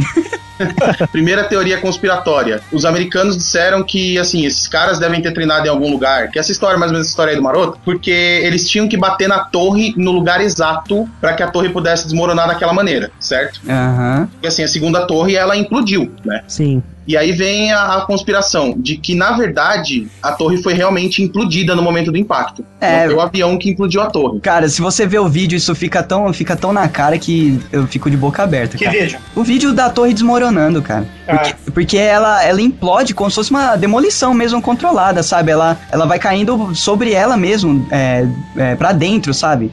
O- o- quan- quando bate um avião ali, você faz um dano na estrutura, um dano totalmente irregular, cara. E reza a lenda lenda que o prédio foi projetado pra quando desse algum tipo de merda dessa, dessa magnitude, ele tem um contrapeso lá, lá em cima que faz a, a, a torre descendo como se fosse um dominó e ela implodir, né? Em vez de cair aquela chaprosca enorme pegando metade ali de, de Manhattan, tá ligado? O- Então, Então, já só que, havia essa cara, eu- aí. né? Eu vi alguns uns filmes aí que estavam explicando esse negócio da torre cair, e o engenheiro disse que era impossível um avião derrubar aquela torre. E isso. Que a torre foi projetada pra aguentar o impacto de avião. É, isso E é Eu verdade, não sei se tipo- vocês já foram ao, ao Rio de Janeiro. Já. Eu não sei se vocês já viram os prédios ali do centro do Rio. Aqueles prédios são mais antigos e eu não duvido que um prédio daquele que é bem menor, se um avião comercial trombar naquele prédio, eu acho que um prédio daquele não cai. É, e eu tô então. falando, velho, de prédios de 50, 60 andares. Exato, porque Tem o, No Brasil, em que o cara não calculou o prédio pra aguentar o impacto de um avião. E eu acho que ele aguentaria. o que os documentos alegam é que o calor lá das turbinas, É. do combustível, enfraqueceram as vigas e ele começou a desmoronar. Só que a forma como ele desmoronou não é, é muito controladinho. Não é natural, né? Muito não é, é, cara. É, o o avião. Tem mais. É como se o avião tivesse dado um, um- virado o bico pra baixo e afundado do teto do prédio até, até a parte de baixo, sabe? É Tem outra, inacreditável. Doug. O Empire State, por exemplo, teve um acidente com um avião, tipo, mas aí um teco-teco. Um teco-teco, tipo, arrebentou no, no, no Empire State. Então, desde essa época, já tinha uma preocupação, pelo menos ali na, na região de Manhattan, em Nova York, em fazer estruturas que aguentem esse tipo de choque, cara. É, É então, muito ele- esquisito Não, imagina o World Trade Center, que era um do, dois dos prédios mais Era altos top, do mundo, né? né, cara? Era coisa top. E outra teoria que entra aí também é que meses antes, o dono da porra toda lá do World Trade Center, não sei o nome do cara, ele tinha feito um seguro bizilionário, tá ligado? Repita essa palavra. Bizilionário. Milionário. que, cara, é. Que inclusive cobria, inclusive, atentados terroristas. Só que pra ele receber o prêmio top da parada, né? O retorno maior do, do Tinha que dar PT. Tinha que dar PT no prédio, cara. Então tem muito cara de detonação controlada aquela. Ô, ô, Cara, já imagina tinha que dar PT nos prédios. É, Eram sete torres. Caraca, nos, no- Elas eram Eram gêmeas. duas, eram duas torres gigantes, né? A torre 1 e 2, que eram aqueles, os arranha-céus, mas em volta tinham sete prédios. E todos os sete explodiram. É, cara. Todos os sete foram danificados a ponto de não prestar mais nada. Como assim, velho? É muita, é muita, é muita coincidência, né? Mano. Pô, é uma, cara, uma parada assim que, que chega a ser, a ser um pouco ridícula, porque que a gente saiba, tem pelo menos três é, órgãos de inteligência nos Estados Unidos, né? Que é CIA, NSA e o FBI. Né? E o MIB, né? Tem o MIB também. Que- Mas o Pô, MIB é só alienígena. É, Alienígena, então, então não entra na conta. Mas, porra, como é que, como é que os, nenhum dos três foi capaz de saber que alguma coisa ia acontecer? Aí que tá, ô Renato. E se o governo dos Estados Unidos soubesse que tivesse ficado na moita, porque lembra como tava a situação do Bush na época? Exatamente. Pô, eu eu não sei se vocês lembram, mas ah, já tem alguns anos, né? Mas aqui no Brasil veio um, um- um avião, entrou um avião no espaço aéreo brasileiro, vindo acho que da Argentina, se não me engano, e não se identificou, e na mesma hora foram os caças lá da, da FAB e derrubaram o avião, cara. Exato, cara, que isso daí é lei, é lei internacional. soberania nacional, É, né? so- soberania. O, o- Eu lembro que eu, eu ouvi, cara, os jatos passando assim, foi uma coisa bizarra, e, e abateram o avião. Exato. Porque, cara, eles, não têm, pode. eles tentam contato. Se o cara não. O cara não respondeu, responde, cara, vai pro chão. Cara, por que que você acha que traficante de droga usa avião pequeno e eles vão baixo? Pra não pegar E se radar. nego pegar no radar o teco-teco Derruba. traficante, eles derrubam. Pior que é, cara. E essa teoria aí é muito foda, cara. Se foi isso, os Estados Unidos foi a nação mais filha da puta da Tem história. uma, tem uma outra teoria que corrobora com essa, Doug. É de que, na verdade, até quase De que, a, de que a paçoca derrubou o World Trade Center. Aí. A paçoca latiu e reverberou e caiu o World Trade Center. Não, na verdade, a, teo- borboleta. É. a teoria, na verdade, há indícios de que na semana subsequente à queda do World Trade Center, o governo americano, ele, ele usou aviões próprios para levar vários membros da família Bin Laden que estavam nos Estados Unidos de volta para o Oriente Médio. Tipo, pegou os caras sem fazer nenhum interrogatório nem nada. Entrem no avião, estamos tirando vocês daqui porque vai dar merda, tá ligado? Nossa, Muita gente vai começar a perguntar Uhum. Isso mostra no Fahrenheit, não mostra? é no Fahrenheit que mostra a ligação entre o Bush, né, a família Bush e a família Bin Laden, né? E a família Ah. Bush que já tem todo um pezinho lá no, na indústria bélica, A indústria de petróleo. Bush, se eu não me engano, ela é dona da Exxon. É, então. O Mobil. ExxonMobil, que eu trabalho pra E- essa porra. É, ela é dona da ExxonMobil e de uma empresa que produz os rifles do exército americano. Exato, cara. É fácil, né? Só isso, né, cara? Só. ah, ah, Vocês ouviram falar do Carlyle Group? Teve uma época na Guerra do Golfo. Nossa, cara, que é um, que é um Produtores de arma e tal. Esse Carlyle Group é, é quase entra nas teorias conspiratórias lá de sociedades secretas, né? Quase. Sim, bem isso mesmo, porque ele, além de armamentista, eles têm grupos de investimento onde dinheiro da família Bin Laden está alocado e da família Bush na mes no mesma cumbuca, cara. Caraca, velho. Eles se reuniram, inclusive, uma das teorias, houve uma reunião um dia antes do 11 de setembro, num hotel próximo, uma reunião anual dos investidores do Carlyle Group. E Já- lá Já estaria... decidindo, já decidindo quem que ia reconstruir o Afeganistão. Bem isso, tá ligado? Porque lá estavam um membro alto da família Bin Laden, representando todo o patrimônio, e um membro da família Bush, cara, pra você ter uma ideia do nível de filha da putagem. Cara, pra você ter ideia, teve nego da Odebrecht que foi construir coisa no Iraque e no Afeganistão. Olha Eu não tô zoando. Empresa brasileira envolvida nas na reconstrução do Iraque e do Afeganistão. Não, Cara, tem tem- nada, Deu uma ideia de como rolou grana no mundo inteiro com essa porra. Você vê como é uma coisa tão. é, as coisas estão tão ligadas que você, quando você percebe o orquestramento disso, você fala, puta que pariu, né, cara? Os caras já estavam pensando lá na frente. Falam, ó, é, deu essa merda aqui, não dá pra saber se o próprio governo dos Estados Unidos tem, tem o dedo no 11 de setembro ou se só eles é, conseguiram saber através da CIA que ia dar merda e não fizeram nada justamente já pensando nisso. É, é bem isso, Doug, porque se você pensar, é, dinheiro em caixa é prejuízo, tá ligado? Ou o dinheiro da empresa você ou gasta o bagulho pra investir e ela crescer, ou não mantenha em caixa à toa. Até mais ou menos isso, tipo, mundo tinha algum dinheiro em caixa, vamos explodir a patota toda pra forçar esse fluxo a, a virar dinheiro rodando, tá ligado? E- dinheiro no mercado. E nada gasta mais dinheiro do que a guerra, né, cara? Justamente. Isso fica claro, a guerra comprovado. você gasta com soldados e depois vem a reconstrução, né? Exato, Na hora que você implanta a democracia no país, você os tem que benefícios, né? Os benefícios pra quem é quem, quem é líder, né, nesse grupo aí que maquina uma guerra, é incrível, né? Porque na hora da guerra, beleza, tá se fudendo soldados. Depois os caras colhem uns frutos fudidos, né? Eles viram donos de países mesmo, literalmente. É, fora intercâmbio de tecnologia, Aham. essa- essas paradas assim, né? Fora o fato deles terem lá agora, um, em vez de só umas bases pipocando lá no Oriente Médio pra monitorar as coisas, eles têm um país fantoche, né, cara? Cara, não só um país fantoche. Os caras, se você pegar o mapa, eu vou até olhar aquele meu mapinha de novo, bonito. Eu adoro esse mapinha. Cara, você tem a base americana no Paquistão, no Afeganistão. O Afeganistão inteiro deles, né? Você tem base Aham. no Paquistão, o Afeganistão inteiro é deles, no Turcomenistão, no Uzbequistão, no Azerbaijão e agora no Iraque e no Kuwait. Eles monitoram tudo, cara. Velho, o único E é onde o dinheiro tá, né? petróleo que eles não têm base ainda é no Irã. Exato, mas isso não vai Por demorar pouco tempo, né? Quem é o louco lá? O Muammar Gaddafi? Não. Tô Não, é o, o Barba Me Beijar lá, ó. É ele mesmo. O Gaddafi tá junto com o Bin Laden O agora. arma, É. arma Aliás, né, uma é, parênteses, é, velho, tudo bem, o cara era um ditador, o cara, a galera não gostava dele, mas precisava dar um tiro na cara do maluco, matar ele igual um cachorro no meio da rua. Pô, e estupraram o cara, gente. o quê? É sério. Isso- tem relatos de que ele não foi só morto. Ele foi abusado sexualmente antes de ser morto. Cara, Porque caralho. pra um muçulmano, essa é a pior é, humilhação que você pode fazer. Ah, tá. Putz, Então é, ele foi humilhado e depois ele foi morto como. Cara, ele foi executado no meio da rua. cachorro, né? Comendo areia. Cara, ele foi executado com um tiro na cara e antes parece que ainda ele tomou uma facada no bucho, mas aquelas que não mata, que só te deixa bem, bem magoado por dentro. Bem debilitado. Segurando as tripas.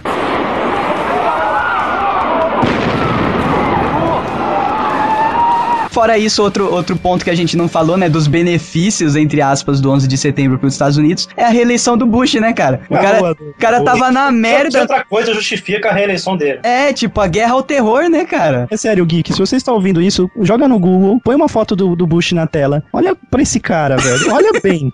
Você acha que. dó da cara dele. Velho, ele tava na merda, a, a opinião pública tava totalmente contra ele. Deu 11 de setembro, ah, a gente vai agora fazer uma marcha pra libertar o, a, Guerra os- contra o terror, a o guerra eixo contra- do mal. Isso, cara, e os Estados Unidos já. a- o subconsciente, né, do, do americano já adora isso, cara. Eles porque- já são os policiais do universo, né? Isso, cara. Meu, foi, foi tudo que ele precisava. E é, é tanta coisa dando certo pra esse eixo do mal do, do- dos Estados Unidos na época que você fica embasbacado, cara. Que Cara, é, e é vale, muita vale lembrar que a, que a eleição do Bush foi, um- foi uma palhaçada, né? Ah, teve contagem Foi, de votos ele ganhou do Al na Gore, foi Flórida, Não, né? o- velho. O Al Gore desistiu de recontar os votos, cara. Eles mandaram recontar, acho que duas ou três vezes. Nossa. Meu, de tão Só que aí o, que o tava. Né? tava tão já. e- e- eu- Ele falou isso assim: vamos parar de desgastar a imagem da democracia e deixa o cara vencer. É, então, Nossa, é- é- triste, que- Ele, né? ele deixou pra lá. que triste, né, cara? Porque Pô, ele, perce- ele percebeu que era maracutaia, né, cara? Pois E outra, é. e ele Só que ele não, podia, ele não podia falar isso na cara porque no, no outro dia ele aparecia com formiga na boca, né, E cara? ele percebeu o ninho de cobras que ele ia sentar em cima, né? Nossa, Porque cara. era só ele, de, de- digamos assim, entre aspas, bom. É, ele É, tava na verdade, fudido. eu tenho as minhas considerações sobre o senhor Al Gore. É. É. o A gente já falou. Teoria da Conspiração que tem as minhas considerações sobre ele. Não, nem, Então, nem acho que ele é santo, nem nada assim, não, cara. Mas que aquela eleição lá foi patética, foi. Foi? Exato. Pô, ele não é santo, que- só que ele ia entrar num grupo de filhos da puta que não era o grupo dele, entendeu? Ah, é. É. Não tava elegendo toda a mesa dele, ele tava só se elegendo. E ele ia entrar na mesa do Bush e ia virar Ele ia um ter que fantoche. rodar igual. Ele É, ia rodar ia igual. virar mais um fantoche. O Bush já era um fantoche, né? Porque nem falar direito o cara sabia, velho. Coloca ele e o Bin Laden na- num, num debate pra virar presidente dos Estados Unidos, o Bin Laden vira, cara. É capaz. Eu tinha lido um negócio na época lá, que o Brasil. Lembra que os americanos vieram aqui pra cotar, pra comprar As a urnas. tecnologia da urna eletrônica, né? Exato. Teve um rolo lá que, como a eleição americana não é por maioria é, relativa como é aqui, É. né? Você pega a maioria dos votos e elege e tal. E os caras não queriam, eles alegaram que não queriam comprar a urna exatamente porque o nosso sistema era diferente de votação do deles, né? É, porque o deles lá é por estado, relevância de estado, né? É, e na verdade eles não quiseram comprar porque os caras no Brasil fizeram um esquema da urna que não dá pra burlar tão fácil. não dá pra burlar descarado, você tem que fazer umas maracutaias mais nervosas. Aham. Aí, Tem que ter um Game Shark preso na lateral da urna, que fica bem aí, aparente. aí rola. Cara, que foda, né? Cara, eu quero mandar um abraço aí pro, pro, pra agência publicitária que criou esse termo aí, eixo do mal. Com certeza teve um briefing, cara. Alguém, Rolou um alguém briefing. com isso. Algum, algum redator fumou bastante maconha e mandou Cara, isso daí. rolou um briefing. Cara, imagina a galera no salão oval, assim, com um quadro branco, o Bush, tipo, com a tampa do piloto na boca e ele na mão, assim, esperando ideias, tá ligado? com a E a galera aberta, falando tá o nome. É, Coalizão do Inferno. É, eixo, não sei o que lá. Patota Violenta. É, só os nomes escroto. Aí vai um estagiário, Eixo do Mal. Aí Todo mundo Pô. para, começa a aplaudir, né, cara? E o cara é Mas- promovido na hora Eixo do mal é até melhorzinho, né? Se for ver as operações da PF aqui no Brasil, é. Pô, Pô, mas- operação Sangue Bom. Não, não, eles colocam os nomes Operação- baseados em. Aves que, que voam para o norte com papelotes. Não, mas os, os nomes das operações são legais, pô. São Ah, legais. Operação Água Rasa. Então, mas é sempre por um motivo, cara. É isso que é o legal, não é à toa os nomes. Cara, É, eles colocam um codinome que pra quem tá na operação tem sentido, Isso. mas pra quem vê de fora não tem a menor ideia. Exatamente, exatamente. Mas parem, por favor, parem. Parem de usar nossos redatores.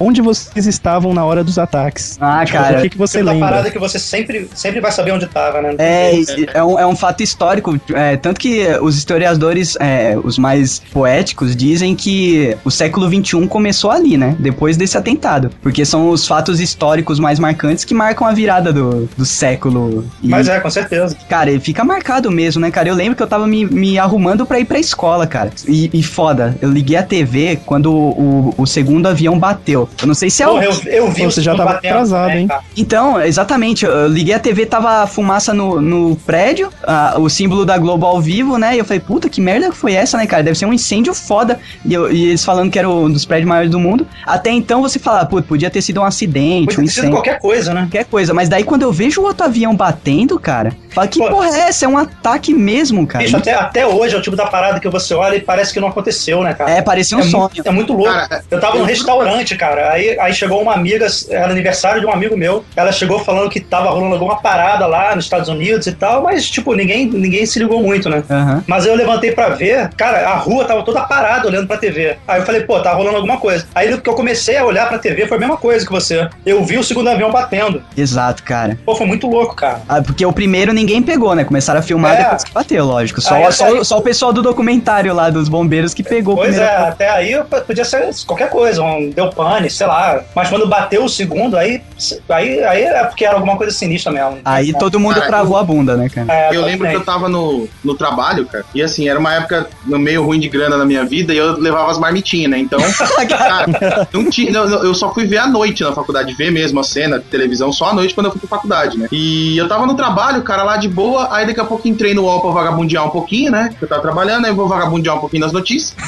Aí a hora que eu entrei no UOL, aí eu vi lá, acidente. gente É, era alguma coisa tipo, é cena de cinema em acidente aéreo americano. Aham. Aí eu falei, Acidente. cara, é, porque era a primeira. Primeira a- o batida. primeiro avião, todo mundo achou que era acidente, né? Aham. Aí eu vi as fotos e falei, caralho, velho, não é possível, é filme isso, mano. Tipo, é, é montagem, é não sei o quê. Aí Pois passou, o que foi meia hora, 40 minutos, não foi? Quanto tempo foi de um avião? Foi às 8h46 o primeiro e o segundo foi às 9h03 da manhã. É, exatamente, cara. Tava me preparando pra ir pra escola, velho. Quando, quando bateu o primeiro e eu fiquei assistindo, né? Cara, Fiquei, assisti- fiquei assistindo todo o pimpão. Play, cara. É, então, cara, foi muito foda assim, porque eu não lembro quem tava narrando, quem tava olhando, mas sabe quando a pessoa realmente não sabe o que dizer com o que tá acontecendo? Ah, é, fica, fica sem noção, né? E eu fiquei olhando, eu falei, não, eu não- acredito que eu tô participando de um momento desse, cara, porque pior que seja a situação, você fala, caralho, isso é um, isso é um fato histórico, velho. Pois E- é, não, fato. E, meu, eu fiquei embasbacado. E fiquei, eu fiquei o dia inteiro também, cara. Não saí de casa, era TV ligado o dia inteiro. Quando eu saí de casa assim, parecia que eu tinha entrado em outro mundo, sabe? Pô, o mundo Pare- parou, né, O, cara? o Na mundo, real foi essa. é, o mundo parecia que tinha virado outra coisa, cara. Quando eu saí assim, sabe? Eu olhava assim pra cara da galera conversando e falava, meu, a gente, a gente é muito. Muito nada, né? É muito nada, cara. Qualquer hora pode alguém aqui se irritar, se irritar com a gente e destruir a porra toda, cara. Na real, o mundo mudou depois disso, não tem como dizer que não. A galera ficou muito. A, a paranoia se estabeleceu de vez, né? Exato, cara. Minha mãe ficou muito, muito paranoica, cara. Tipo, nunca tinha visto ela assim desse jeito. Ela ficava, tipo, a ponto de chorar, assim, imaginando as consequências, sabe? Porra, eu tinha, eu tinha certeza que ia estourar a Terceira Guerra. né? É, tipo, ah, Terceira Guerra Mundial, o Brasil tendo que entrar, todo mundo se fudendo, sabe? Minha mãe tava nessa pegada, cara. Porra, eu... eu- falava, putz, isso pode acontecer, mas vai demorar um pouco. Mas ela não, ela pensava que era imediato, assim, sabe? Eu tava visitando meus pais que moravam fora do, do Brasil e logo depois eu tinha que voltar, né, pro Brasil. E, e, cara, é, o aeroporto tava uma parada assim surreal. Não podia ninguém chegar perto pra você ter acesso ao, ao salão do aeroporto. Tipo, 500 metros antes tinha uma- uma- um quartel inteiro montado. Caraca. Você tinha que apresentar a passagem e o passaporte e confirmar que, seu, que você estava naquele avião. Fazer scanner de, de, De olho. retina. De... e, cara, não podia chegar perto do aeroporto, cara. A Caraca. parada tava insana. Os caras de metralhadora na mão, tanque. Porque como teve o ataque do Pentágono também, que a gente, a gente até pulou, né? Que foram quatro aviões. Teoricamente. Ou o- não, né? É, então. Foram dois nas torres, um terceiro no O Pentágono. terceiro bateu às 9h37 no Pentágono e o quarto, ele, ele na verdade caiu numa área rural às Tá 10h03. Na Pensilvânia, e reza a lenda que o destino dele era a Casa Branca, cara. Justamente, e tem um filme sobre esse quarto avião um que, voo, um que chama o Voo United 93. Ah, eu já assisti. 93, isso aí. Legal, é legal esse filme. Não, não, Cara, não assim a história, porque a história é bem, é, sabe, estadunidense. Ah, lógico, né? Mas assim, a questão do, de você saber a claustrofobia ali do, do pessoal preso dentro do avião e sabendo que vai morrer, sabe? Quando eles descobrem. Pô, é assim, sinistro. é bem legal, cara. Mas Cara, assim. assim, eu tenho um pouco de, de preguiça, às vezes, de teoria da conspiração. Mas é, tava rolando uma foto aí do Pentágono. Tava não, é, faz tempo na época. Uhum. Tava rolando uma foto do Pentágono da, da explosão, onde supostamente teria batido o avião, Sem destroço de avião, né? sem nenhum destroço de avião e, e com, e com a explosão de baixo pra cima, sacou? Aham. É, então, eu lembro que, cara, Pô, não faz sentido, né? Não faz nenhum cara, eu sentido. lembro que assim, na- nessa época eu tava pilhado de teoria da conspiração. Um pouquinho antes eu já tava pilhadaço, né? Eu tinha achado uns loucos que tinham. Cara, eram uns três ou quatro sites que assim, vivia aparecendo coisa nova. O né? Dick numa sala com 15 monitores, aquela cadeira de dentista. O Dick tinha adicionado no Skype e no Orkut Assange. Não, velho, não era bem assim, mas era quase. E, cara, eram sites bem Bs, assim, né? Que eu tinha achado. Era basicamente aqueles. é, era meio blog, sabe? Só texto, texto, texto e meia dúzia de figura. Né? Exato, os blogs nessa época não eram isso, na verdade. Hoje em dia que eles É, são. E, É. cara, essa eu preciso compartilhar porque assim é foda. Eu achei um cara que ele fez uma postagem no dia. Esse site saiu do ar logo na sequência depois, né? E o cara Pô, também, provavelmente. O cara saiu É, da o, cara vida. botou, o cara botou a ideia no ar e. Mas assim, a conspiração dele tava errada. Ele botou a ideia no ar logo depois o site saiu, né? E ele chegou a postar num site que ele já tinha com outras teorias conspiratórias lá, de que quem tinha feito o atentado, ele postou no dia, no próprio dia do, do atentado. Porque faz uma diferença, né? E que era o Hezbollah que tinha feito. Caramba. Ele tinha botado que era uma. Um, que o Hezbollah que tinha feito e não sei o quê. E ele botou o, o link. E, cara, naquela época ver vídeo era uma bosta. Eu tive que baixar o vídeo. Nossa, três dias baixei. eternidade. e eu baixei o, aquele vídeo que ninguém mais encontra da, daquela câmera de segurança que pega só o clarão e a explosão. Aham, Daquele do, do outro lado da rua. aham. do Pentágono, ficava né? Na frente do É, do Pentágono. Pentágono. E ficava nítido que, velho, não, não tem avião. É, Uma não, Não tem explosão. como, né? é uma assim, né? explosão. Ou foi um míssel ou foi um carro-bomba. Exato, cara. O, Muito. a- o padrão da explosão não tem como ser um avião, né? Não tem mancha no chão, sabe? É uns bagulho, sabe, desconcertante, meu. É, no- a grama não tem um rastro, parecia, meu. Cara, não avião tem, quando. não tem um, um parafuso, cara. é, exatamente, cara. Não faz Cara, sentido. Cara, assim, se um Boeing bate num prédio baixo daquele, igual do Pentágono, mano, ele ia arregaçar. Não, é- Ele é- terreno em volta Ele, inteiro.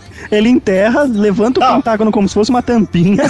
Fora, fora o detalhe, né, cara? Que por um acaso tinha muito menos gente do que deveria ter naquela sessão. É, ali. Ah, É, aquela ala tava em reforma. Tava só É, os em estagiários. reforma, Só né? tava só os estagiários e os pedreiros lá, cara. É. incrível, né? Por acaso tava em reforma aquela área ali, né? Não, que- fora Na que- casa era feriado, é? Fora É. que você mi- mirar um, um- um avião comercial em duas torres já é uma coisa totalmente absurda. Você conseguir mirar no Pentágono, que é uma coisa quase térrea, cara. É, pra acertar uma Não, parede, e- vai, com seus 8 metros de altura, é, é muito difícil. É, não, né, é, é, é impossível. Porque É você vai chegando perto do solo, o avião cai de uma vez e já era, tá ligado? Até Você porque- consegue... Não, é, eu vi um cara, ele montou um blog depois desses conspiratórios, que saiu do ar também na sequência pouco tempo depois. E o cara, ele tinha alguma experiência com aeronáutica e tal, e ele era do, do- da FAB, ou era do da Marinha, alguma coisa assim, brasileiro, né? E ele montou o site, colocou lá as conjecturas dele, e ele fez um- uns cálculos loucos lá, e a teoria dele explicava que não dava pro avião ter entrado na lateral do prédio, um Boeing daquele tamanho, sem tocar o solo. É, cara. Que o único jeito de você jogar um Boeing na velocidade que eles precisavam pra fazer um estrago real no prédio Era ir raspando no chão até não, encostar no era prédio. jogar o, o avião, ele cair de bico no prédio. Nossa. Ele não podia Não, entrar sem e chance, né? Ele tinha que cair de bico no prédio. Ele tinha que mergulhar e cair Lá, no é.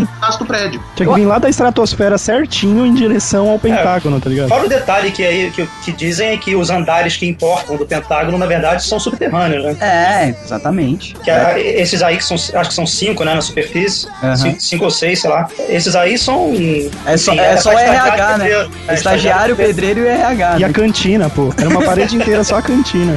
Não, perderam várias costelinhas, velho, naquele dia. Foi muito, muito. O que importa é o bunker. né? pra eles é uma tragédia. pra mim também, pô.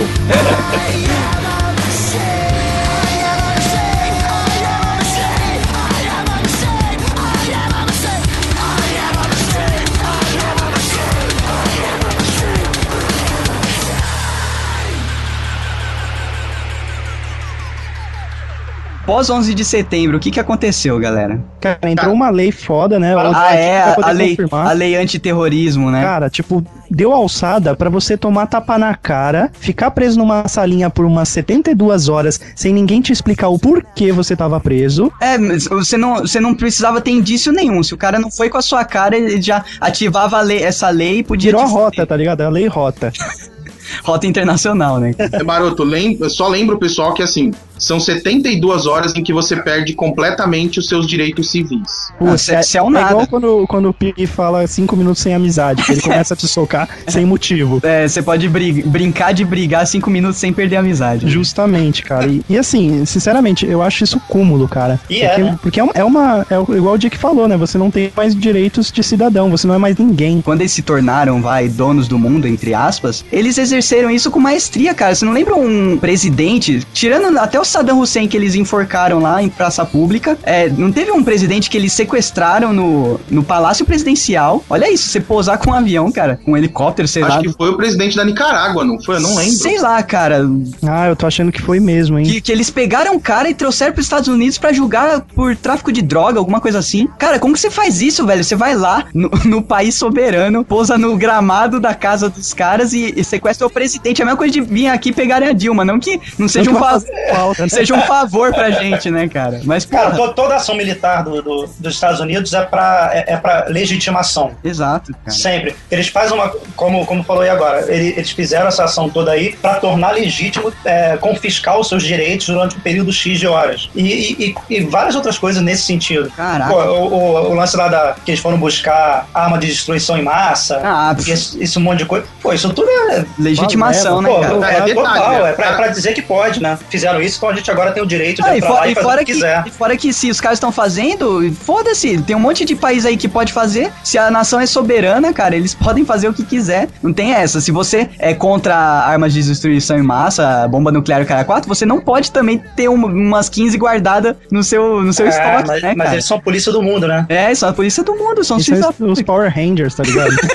Mas você sabe por que, que existe essa campanha de desarmamento nuclear, né? pra acabar com o planeta, né, basicamente. Não, não. É porque se você não tiver arma nuclear e ele tiver, quando ele te atacar com uma, ele, É. você não vai retaliar. Outra desculpa aí, agora do, dos fudidos do mundo, sem ser a polícia do mundo, é porque quando você tem uma bomba, se você é comprovado que você tem uma bomba nuclear, isso eh, faz com que os Estados Unidos pense duas vezes antes de invadir, né, cara? Com É, foi ideia da Guerra Fria, né? Exato, porque, beleza, você vai lá invadir um Iraque da vida. O Iraque tem uma bomba nuclear. Quem que garante que eles não vão soltar lá na, na porra do Central Park uma bomba nuclear, né, cara? Cara, por exemplo, Pois é, a, a Índia tem, tem a Exato. bomba deles. Paquistão, não tem? É, meu, é, eu queria uma bomba dessa, cara. Porque, meu, mesmo, Maroto, mesmo que desativada, né, cara? Cara, mesmo que falta, não- mesmo que dá do não sendo chato, mas conspiradores nacionais dizem que existem bombas aqui também, tá? Aê, mas, Ah, deve, mas deve ser estoque do- dos Estados Unidos, do jeito que a gente Não, não, tem, tem material nosso e tem material americano guardado aqui. Ih, Laia, pelo menos a gente é beat, né? Puta dos Estados Unidos, pelo menos a gente pode Cara, segurar um pouco sinceramente, eu, mais. eu não duvido, não, cara. É, mas- mas... você esquece que começa como beat e depois ele vira as costas e invade literalmente. Ah, sim, não, mas eu tô falando que a gente vai durar um pouco mais, entendeu? No caso de uma terceira É. guerra, a gente vai servir de fantoche e depois a gente abre as pernas, mas beleza. O inimigo pode querer atacar a gente ao invés de atacar eles. Ah, é, tem essa, né? Tipo, grandes, vai no elo grandes, mais fraco. né? grandes poderes trazem grandes responsabilidades, né?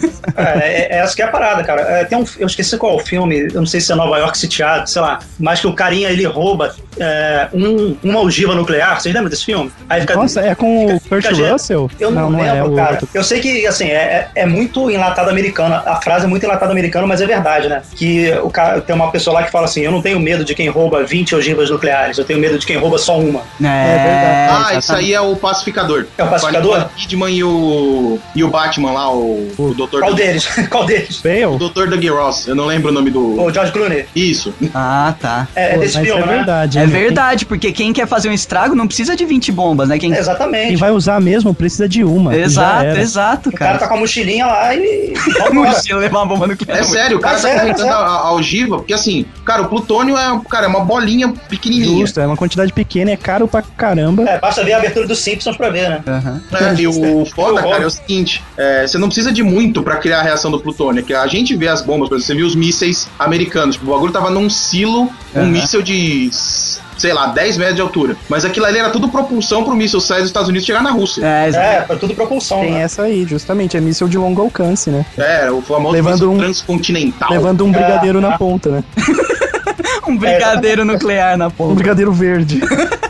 Agora tá a Coreia lá fazendo os testes dela. E aí falando que a OTAN tá contra, que Nações Unidas tá contra, mas quem tá contra na real é. Os Estados Unidos. Cara, e houve um Sempre. teste recente, né, da, da Coreia do Norte. Um teste Foi duas semanas recente. atrás. É, isso cara, o problema da Coreia cara. é que se a China se enfesar, acabou a brincadeira da Coreia, né? É, não a China, falta- a não China tá brincando muito, de né? Suíça de vez em quando, tá, tá brincando de Suíça ainda. A hora que os caras se enfesarem, eles invadem a Coreia do Norte e acabam com a brincadeira dos caras. Cara, e vocês sabem que um- uma das bases de plataforma de tentar se eleger do Enéas era ter uma bomba nuclear. Eu né? lembro disso. Vocês lembram? Eu lembro. E por mais fascista, louco que ele fosse, cara, ele, ele, Ele- fazia algum sentido nisso Ele aí. tinha alguma razão, né, cara? Ele tinha alguma razão nisso aí, cara. Porque Exato. as pessoas às vezes acham que o país quer fabricar uma, uma bomba nuclear pra atacar em outro em seguida, né? Não, né? Pô, tipo, ele- terminou, coloca no pacote e manda, é, é tipo assim, ó, entregar. galera, a gente sabe fazer, então segura a onda aí. É, exatamente. Só mostrar Ah, que a gente sabe. pra- Cara, mas a gente Só tá pra no caminho, tá? Não, a gente, a, gente, a gente tem bomba, a gente tem Não, tecnologia é porque a gente sabe, fácil. a gente enriquece urânio, isso é verdade, não é? Sim, sim. Inclusive Sim, parece que mas o, é o uso de energia só. Isso, e parece que o,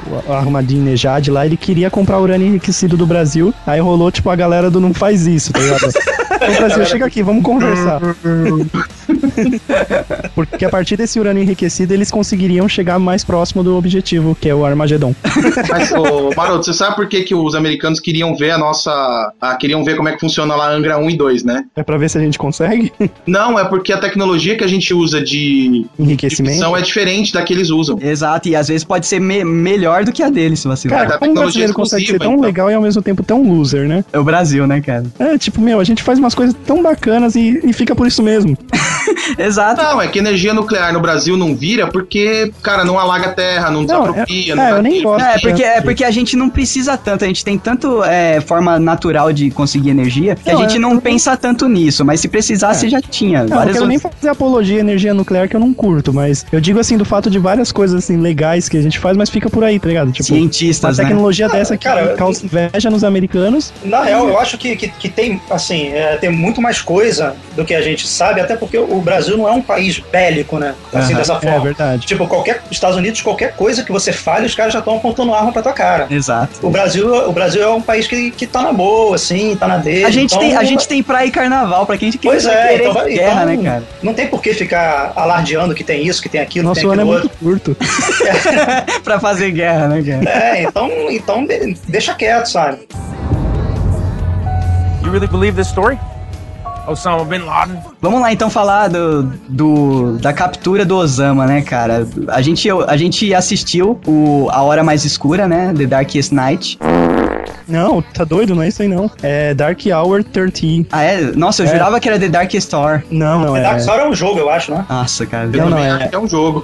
Não, é, desculpa, é Zero Dark 30. Ah. E na verdade tem até uma resposta que eu encontrei do porquê desse nome. Que é a hora mais escura da noite. Não é? Não necessariamente. Na verdade, é um termo usado pelo- pelos militares americanos que, que trata de um, um período de tempo que não é espe- bem especificado, é, de algumas horas no início da manhã, pouco antes de amanhecer. Exato, que é a hora mais escura. Que é a né? hora mais escura. É, bom, mas é um período que eles não, eles não colocam, tipo, é quatro e meia da manhã e pronto. Mas é essa tal Zero, zero Dark 30. Aham. É, Eles falam Seria que a eu melhor hora É, 0400. É zero de luz, entendeu? Isso. O filme, ele, ele se diz o, o relato real da captura. É, a partir do momento que é- tá no circuito de Hollywood, você não pode levar tão a sério. É, na Mas tem que eu- coisas ali que estão nos relatórios oficiais, né? É que o que aconteceu foi o seguinte, né? Saiu, acho que um livro, parece, de uma, de uma ex-agente da CIA, que seria inclusive a protagonista desse filme, que é uma tal de Maia, que na A verdade ruiva, Maia, né? Maia é um nome whatever que deram, porque obviamente Ah, ninguém sabe lógico. o nome da mulher. Certeza. Mas que conta toda essa caçada aí que levou 10 anos, que no filme é a ruiva, que ela ganhou o Oscar, inclusive, não foi, gente? Ela ganhou de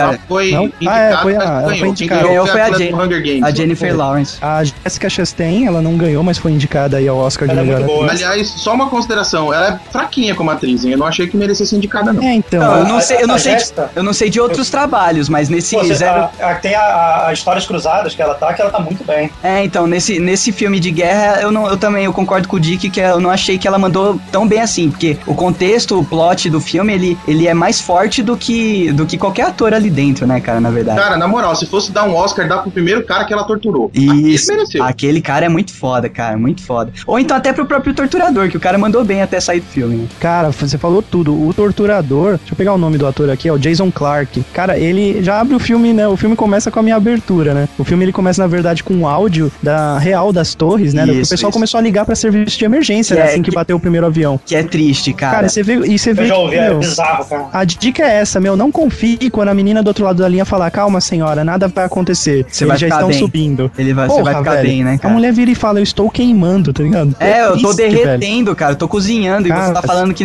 eu vou ficar Pra bem. ficar calma, né? Essa abertura é tensa, cara. Tipo, fundo preto, né? Só passando, levantando os créditos e Isso, sei lá, whatever. E esses áudios, meu, é, é, é de sentir mesmo na pele que o negócio não era brincadeira. E não, e não tem forma melhor de você colocar qualquer plateia no clima do que mostrar uma gravação real, né, cara? A melhor forma, na verdade, foi a melhor maneira possível de reviver Isso, sem ter que reviver. mostrar a cena. Exato, exato, cara. Você falou Putz, tudo. sem cair no clichê, né? Você Ai, mostrar. Chega, né? É, mostrar, tipo, uma cena com a televisãozinha meia com a resolução ruim, mostrando os aviões batendo, né? É, É, já- aquele lá do, do Nicolas Cage fechou, É. fechou a cota, né?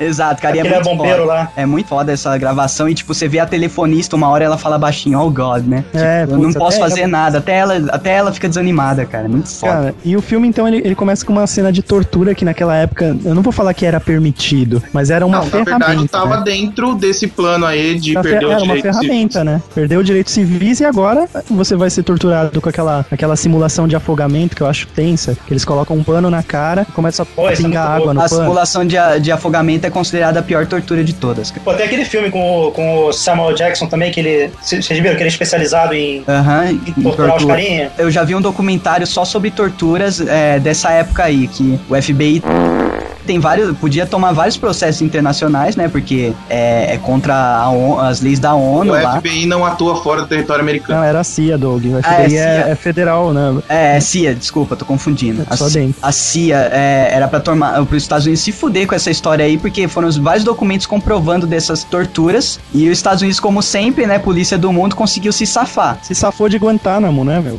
Cara, eles usaram o princípio que não deu certo pro goleiro Bruno. É, Não tem corpo, não tem crime. exato. Justo. O Cara, afogamento simulado é considerado, isso que eu lembro desse documentário, é considerado a pior tortura de todas, cara. Tem até umas torturas que são, é, são, são legais, entre aspas, dentro desse, desse código aí da ONU. Você pode torturar alguém, sei lá, dando uma martelada no dedo. Mas esse afogamento simulado é a pior de todas, que é uma angústia tão forte que seja, chega a ultrapassar a dor extrema, assim, sabe? É muito. Cara, e Bizarro. acho que o bacana disso, que o filme mostra, é claro que filme é Hollywood, é aquele negócio. Mas né? não é tão rabo preso assim, né? Não é tão rabo preso pensar que não ganhou nada, né? Mas, É, tanto pra- que não ganhou nada, eu acho que não por ganhou isso. nada, né? Dá pra ver. O Obama ligou, ligou pros caras da academia, ó. Tem um filme aí que não é pra ganhar nada. Não, Ele não precisou, até ele não precisou a- ligar. A mulher dele apresentou o prêmio. É, isso. Justo, ficou até bem porque claro. A, a, a- Bigelow já, já tinha levado o Oscar com outro filme sobre terror, né? Exato. E, é, e exato. querendo não, não é uma coisa que o Obama quer ficar batendo no martelo mais, né? É, chega, né, cara? O momento agora é de assim, você pode retirar. falar, ah, mas pô, o filme fala da captura do cara dentro do seu mandato, né? Mas, mas não é assim, não é coisa que você quer relembrar. Porque todo acerto traz 50 erros atrás, né? You really believe this story? Osama bin Laden? Exato. Vamos falar do mais ou menos do plot do filme. Tem essa, essa mina da CIA. A Maia, né, A que Ma- ela, ela é transferida de Washington para um grupo da CIA, que é uma força-tarefa criada pra pra caçar o Bin Laden, né? Isso. Caçar provas. Que ela é tipo um prodígio, assim, de Washington, né? Tanto que eles É, ma- esse- mandam ela. Ela é um prodígio, né? Ela é genial, tá ligado? Ela foi, ela foi recrutada pela CIA, tipo, ainda na- no ensino médio ou faculdade. Não, não vou ensi- ensino agora. médio. Foi no ensino high school. Isso. Isso, e esse foi o primeiro job dela, tá ligado? Tanto é que tem uma parte no filme que é linda que o cara, tipo, acho que meio que fala, né, com ela, tipo, por que que ela continua tal, quanto, o que que ela já fez lá dentro, um fodão. Aí ela fala que só isso, tá ligado? É, tipo, o que, que você já fez pela. Isso é, isso é lá pro final. Lá que, pro tipo, final, pra tentar provar o porquê que valia a pena seguir a pista que só ela acreditava. Isso, só ela acreditava na pista e todo mundo ficava com aquela coisa, ah, tem 50% de chance, 60%. E ela era a única que batia o pau dela na mesa que ela não tem. Ela Ah. batia 100% e o cara, o secretário de segurança, com aquela sagacidade que só um secretário pode ter, né, cara? Ele olhou pra ela e falou: "É, essa mulher sabe o que tá falando. Daí ela tava comendo lá no restaurantezinho, né? Ele senta na mesa e fala: o que que, o que, que você já fez pela CIA que, te, que me leva a acreditar em você? Daí ela, fala, daí ela fala, né? Eu não fiz mais nada. A única coisa que eu fiz, cara, foi buscar esse cara e eu sei do que eu tô falando. Cara, e aí isso que é convence tenso, o né? cara, é muito Porque foda. são 10 anos, cara. Não Exato. é em um, um ano aí você tá cansado do trabalho. Ah, eu achei o filho da puta deve estar ali. Não, mano, a mina tá há 10 anos fazendo isso. E o plot ele é bem complexo, né? Porque eles chegam, ela chega a conseguir essa pista, só que essa pista, entre aspas, morre, né? Que é o, o courier lá que entrava em contato com o Osama. Basicamente, eles torturaram todo mundo pra saber que, na verdade, quem eles tinham que buscar eram os couriers, né, cara? É, justamente, a operação, até pra não dar muito spoiler, né? É, cara, exatamente. é, sobre o filme, mas a operação em si, ela se focou em quê? Se você tem um cara que você tá perseguindo como Bin Laden, a, a ideia inicial era que ele havia se refugiado nas cavernas lá com as tribos afegãs. né? Aham. É, o que mostrou-se ser idiotice. Mas o, seguindo essa linha ainda, o que, que você faz se o cara tá enfiado numa caverna? Você vai atrás de quem leva suprimento, de quem leva informação, de quem traz mensagem dele pro mundo, né? É, você tá os o Ele não é louco de conectar uma internet de escada lá da onde É, ele não vai sair dali nem a é, pau, tem né? que tentar sitiar o cara. Justo. É, e Inclusive. o- o- uma informação real do, do, do que aconteceu na captura do Bin Laden, a CIA tinha tanta certeza que ele tava na- nas cavernas do Afeganistão que eles lançaram um ataque, sabe tipo o filme do Tony Stark, o Aham. Homem de Ferro 1, que ele lança aquele monte de míssil nas cavernas? Eles fizeram um ataque violento em Tora Bora, que é aquela região das, das cavernas mesmo. Eles demoliram uma par de túnel, fuderam com a montanha e ele não tava lá. É, então, só que reza a lenda, outra teoria aí é que eles mataram o Bin Laden nesse, em um desses bombardeios aí. É, eu ouvi isso também. Já ouviu? E, Já. e depois colocaram um sósia, e os Estados Unidos sabia que era um sósia, aqueles videozinhos da Al-Qaeda, porque é bem diferente um Bin Laden do outro, você vê os- a linha, linha de tempo dos vídeos. Só que os Estados Unidos continuou porque era, era o privilégio deles e tal, e eles podiam matar o Bin Laden mais uma vez quando eles quisessem, né? Mas isso é só teoria conspiratória. Que acho difícil você acertar justamente a caverna que o cara tá, sabe? É, até porque lá é esse ataque palhado de de 2000 caverna. foi, esse de 2000 foi tipo, bombardeamos o que a gente ainda não tinha bombardeado do Afeganistão. Terraplanamos o que faltava. E a ideia do, do, do, filme aí, né, é que assim, eles fazem a, a- Essa menina, ela faz toda essa incursão e a CIA o tempo inteiro fala pra ela que ela tá perseguindo um unicórnio. Aham, é isso É, mesmo. porque essa pista que ela tem, eles acham que é uma pista falsa, porque todo terrorista falava a mesma coisa. Exato. Esse, esse fulano é, é esse cara, ele faz isso, trabalha pra não sei quem. E eles acharam muito estranho, tipo, todo mundo com o mesmo discurso igualzinho, isso é decorado. Aham. Eles estão querendo despistar a gente.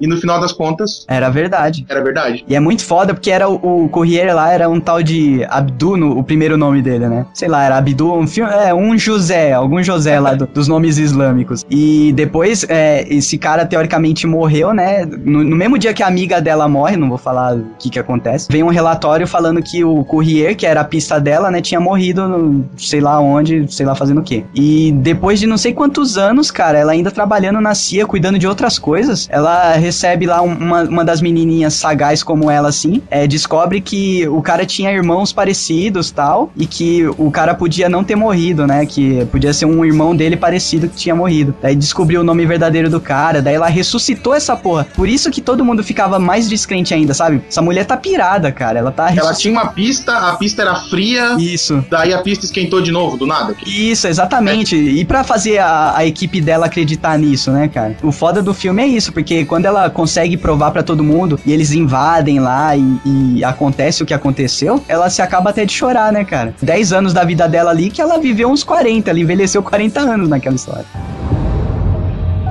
You really believe this story? Osama bin Laden? Tem teoria de que o Bin Laden não, não foi jogado no mar, como foi dito. Que a Ah, coisa. isso ne- eu acho que isso nem é teoria mais, né, cara? É, isso é, isso é muito, isso é muito pior jogar no mar, né, cara? Cara, meu, jogar. Você pega o criminoso mais procurado do planeta Terra, mata ele, beleza. Agora ele só é um pedaço de carne. Aí você supostamente dá direitos a, a rituais de, de enterro, que foi o que eu li, que deixaram fazer alguns rituais de enterro local e levaram ele pro avião pra jogar no mar. Não, mas o Pra quê? próprio, o próprio Wikileaks já, já vazou que não foi É, isso. Então, aí o que vazou foi o seguinte, que a, vazou um e-mail de uma empresa chamada Stratford. Essa empresa ela é tipo uma CIA, só que privada. E foi contratada pra fazer vários jobs, né? Entendam por matar gente alheia. E tem um e-mail. É. É, justamente. E tem um e-mail de um cara forte nessa Stratford, é, que foi vazado no Wikileaks, que diz que o corpo foi enviado pra base americana de Dover, em Delaware. E esse, mes esse mesmo grupo, Stratford, eles também estavam atrás do Julian Assange, do Wikileaks. Eita, olha aí. Será que o Julian Não é Assange. Toa, né? Será Cara, que o Julian Assange trabalhava pro Bin Laden? Cara, não. Será que ele é o Bin Laden? E tem um e-mail desses caras que diz exatamente isso. Estamos usando as mesmas táticas que usamos com, com o OBL. Nossa. Acabar com os recursos, acabar com a estrutura e forçar a rendição. Nossa. Tipo, no Assange. Porque foi o que aconteceu, né? Exato. Tipo, a Mastercard tirou patrocínio, não sei quem tirou patrocínio, o cara começou a se ferrar. É, sim, aí caiu o site, caiu a estrutura de, de. Entre eles começaram a brigar, né? Até grupos hackers que ajudavam ele começaram a brigar com ele. Exato. E você sabe né, o que vai acontecer com a Foram, daqui a pouco. foram minando em volta, cara, e, porra, é isso mesmo. É a mesma coisa que o Bin Laden, só que sem aquela areia do deserto e aquele calor infernal, né, E cara? os bodes. Essa cabrita faz a diferença. Mais uma teoria que surgiu aí do, do Bin Laden. Tem a teoria de que ele não morreu. E quem morreu foi uma outra pessoa lá. E Um decoy. Foi outro Bin, né? Filho foi de outro, outro Laden ou outro Osama. E Ou qualquer, que qualquer próprio. coisa, né? é, morreu um ser, foi morto, levado lá do, do da location lá que eles estavam. E que o Bin Laden aproveitou o ensejo Pra sumir do mapa. pra sumir do mapa. E ele mesmo redigiu o comunicado que a Al-Qaeda fez confirmando que ele morreu. Oh, Olha aí. Bin, La Bin Laden, ele seria o ideal, né? assim. né? Sim, tipo, olá, americano, vocês me fizeram um favor, agora eu tô morto, não tem recompensa, eu posso fazer o que eu quiser fazer de boa. Ele, ele escreveu esse e-mail lá de Acapulco, né, cara? Já, já tomando água de coco, com chinelinho e do lado da piscina, velho. You really believe this story? Osama bin Laden? Agora vamos falar da operação em si, né, cara? Cara, a operação foi sinistra. Foi sinistra. Primeiro que eles ressuscitaram lá meio que, sabe, igual o, o cara do Batman lá, o Morgan Freeman. é verdade. Não é né? o mesmo esquema? Tipo, a gente tem um projeto aqui que foi abandonado, que eram os aviões silenciosos. Aquele tipo de projeto que você fala, que projeto? Um projeto que ninguém conhece, Isso, tá exatamente. Daí ele vai lá e E o mostra projeto tava onde no filme? a área 51.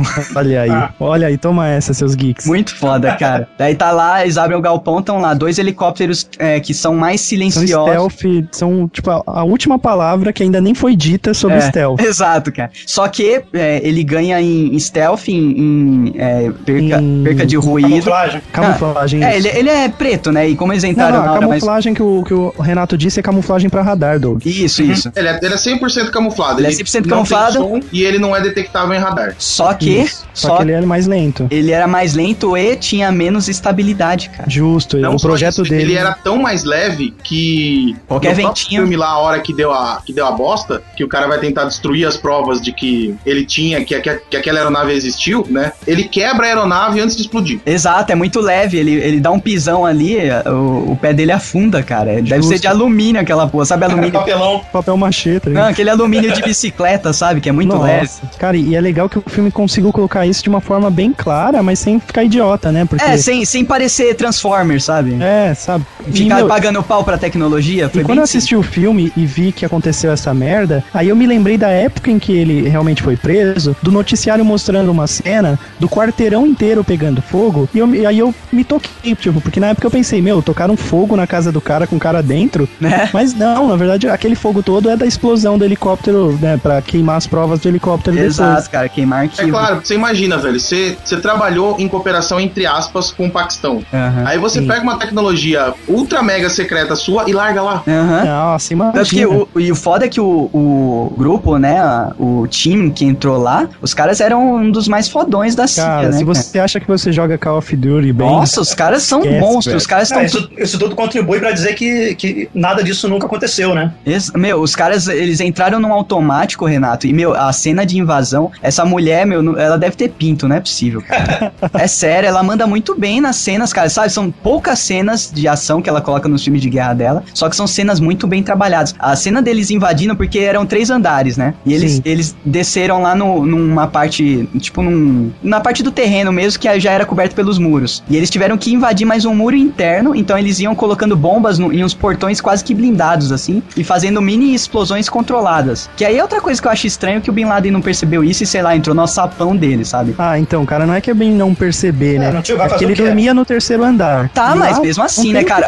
Um, um dos aviões caíram, beleza. O avião é stealth, sem ruído, cara, mas quando ele cai, eu acho que ele faz Ah, algum mas, mas é o seguinte também, Douglas. Mas vai correr pra das cabritas, né, velho? Fez barulho. Então, Pra, mas ele... gente, pra gente pra onde, dura 10 minutos, mas É. na ação verdadeira isso deve ter levado 5 minutos no máximo, cara. É, pode ser. Com certeza, não. Os Fácil. caras são muito ninja, é outro nível, tá ligado? Cara, é muito louco o jeito que eles vão andando e, e eles colocam um capacete que eles ficam parecendo um alienígena, né, cara? Porque tem quatro saídas de binóculos, é visão noturna, porque tá todo mundo no escuro dentro da casa, aí que entra também o nome do filme, né? Eles entraram na hora mais escura justamente pra eles ter- terem essa vantagem da tecnologia que eles tinham de Night Vision, né? Justo, justo. E, meu, e a cena, a cena se passa tanto mostrando de fora e tanto mostrando o Night Vision deles. E as cenas de Night Vision são um show à parte, cara. Porque a galera, eles estão com uma a- acoplado na arma uma, uma mira que só aparece no Night Vision deles, cara. Não é uma mira laser assim, um vermelhinho, um pontinho vermelho que aparece pra alguém. Não, não aparece nada pra quem não tá com, com o óculos, só pra quem tá com o óculos. Então a, a visão deles é precisa e a mira deles é precisa mesmo na, na, na escuridão, cara. É muito foda. E eles vão, tipo, fatiando todo mundo e sem errar um tiro, cara. Não vai um tiro na parede, é muito foda. cara. É bem assim mesmo e acho que não vale a pena muito quebrar a, expectativa do filme contando. É, o que a gente tá Mas- contando é basicamente o que já tá no relatório oficial, que são a, É. a queda do, do helicóptero. Desceram dois helicópteros, um dele perdeu a estabilidade e caiu,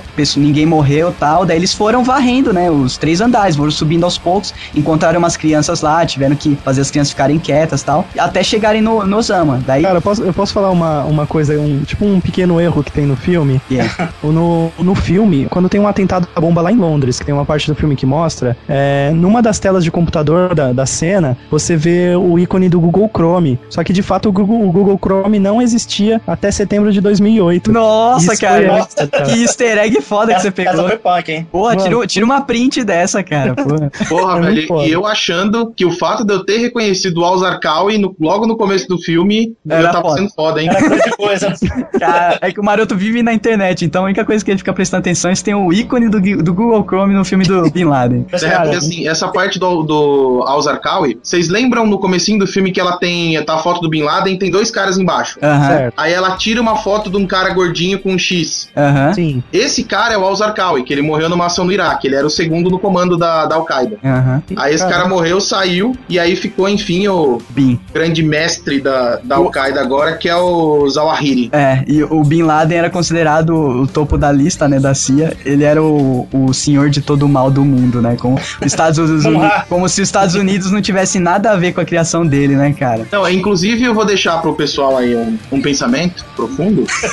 É, não reflexão, seria. É reflexão. reflexão, né? reflexão. Década de 90. Não seria essa guerra do Afeganistão e a guerra do Iraque a CIA tentando limpar a própria bunda? Olha. Olha, um Eles deram fim no Bin Laden, que foi eles que criaram, e deram fim no Saddam, que foi eles que criaram. Ah, Cara, é verdade, foi dois coelhos do inferno Uma com caixa d'água só. só. Então, isso que dá deixar, deixar a CIA solta, né, cara? O governo dos Estados Unidos tem lá as tramóias deles de conseguir dinheiro, de conseguir poder, e a CIA cagando pelo mundo inteiro, cara. Não que uma coisa não esteja relacionada à outra, mas eu acho que eles têm muito. Eles gostariam de ter muito mais controle sobre a CIA do que eles têm, eu acho. Cara, tem uma cena do filme que eu queria muito falar, que quando eu descobri isso, meu, eu dei pulos, tá ligado? É. Tem uma cena do filme em que eles estão no meio da cidade e dois motoqueiros param o carro e um carro fecha atrás deles. Não sei se vocês Aham, sim. lembram. Sim. Ele, aí, no, no caso, desce o cara e conversa com os motoqueiros e eles vão embora. Os motoqueiros estão armados, né? Uhum. São, são pessoas locais lá. É, estilo, Meu, estilo essa Vietcong. cena- essa, cena, Vietcong. é, essa cena ela existiu, ela aconteceu na vida real, porém ela teve um final muito mais da hora. Os motoqueiros foram mortos pelos agentes da CIA. Não tem Sério? essa de descer e conversar, não, cara. É faca na caveira. Caraca, mas, mas daí eles não, não despertaram a atenção do. Sentaram a bala e saíram fora, cara. dos- Caraca, Cara, no meio eu do não tô muito mercado. preocupado com isso não, cara. Ah, meu, e que história é essa de ir lá conversar com os caras? Os caras estavam lá, com dois, dois movimentos de dedo que você faz, os caras atiram em você também. Então, Mas cara, eu- só que eu eles, eu ele- só que teoricamente se isso aconteceu no, no, no- Na vida real, na aí eles vida real, perderam eles a- perderam o disfarce, cara. que Não, eles eles perderam a trilha do cara, mas o disfarce não. Como não, cara? Não, cara, Eles não estavam disfarçados, eles estavam seguindo. Eles estavam infiltrados, cara. Só que Não, daí desperta a não. atenção, desperta a Não, atenção do de quem tá patrulhando. Não, eles estavam seguindo, é diferente, cara. Então, mas eles eram americanos, eles estavam Não. até de barba e sabia O falar. fato deles serem. Não, os, os agentes que estavam lá não eram americanos, eram paquistaneses. se não Ah, é? Justamente, o que desceu pra conversar era paquistanês. O que tava no carro era, o- era o, o agente da hora, o, o mais legal da CIA. Ele ficou no carro. O mais desceu- legal da CIA. Você pode ser brigadeiro, marechal ou o mais legal, né, cara? Que bosta. Pô, fica me zoando aí. Era o Jason Clark, tá? Que é o Ten. Aham. Feliz? Pra mim, agora ele é o mais legal. O mais legal da CIA. Cara, a maior patente que você pode conseguir na inteligência internacional é ser o mais legal da CIA.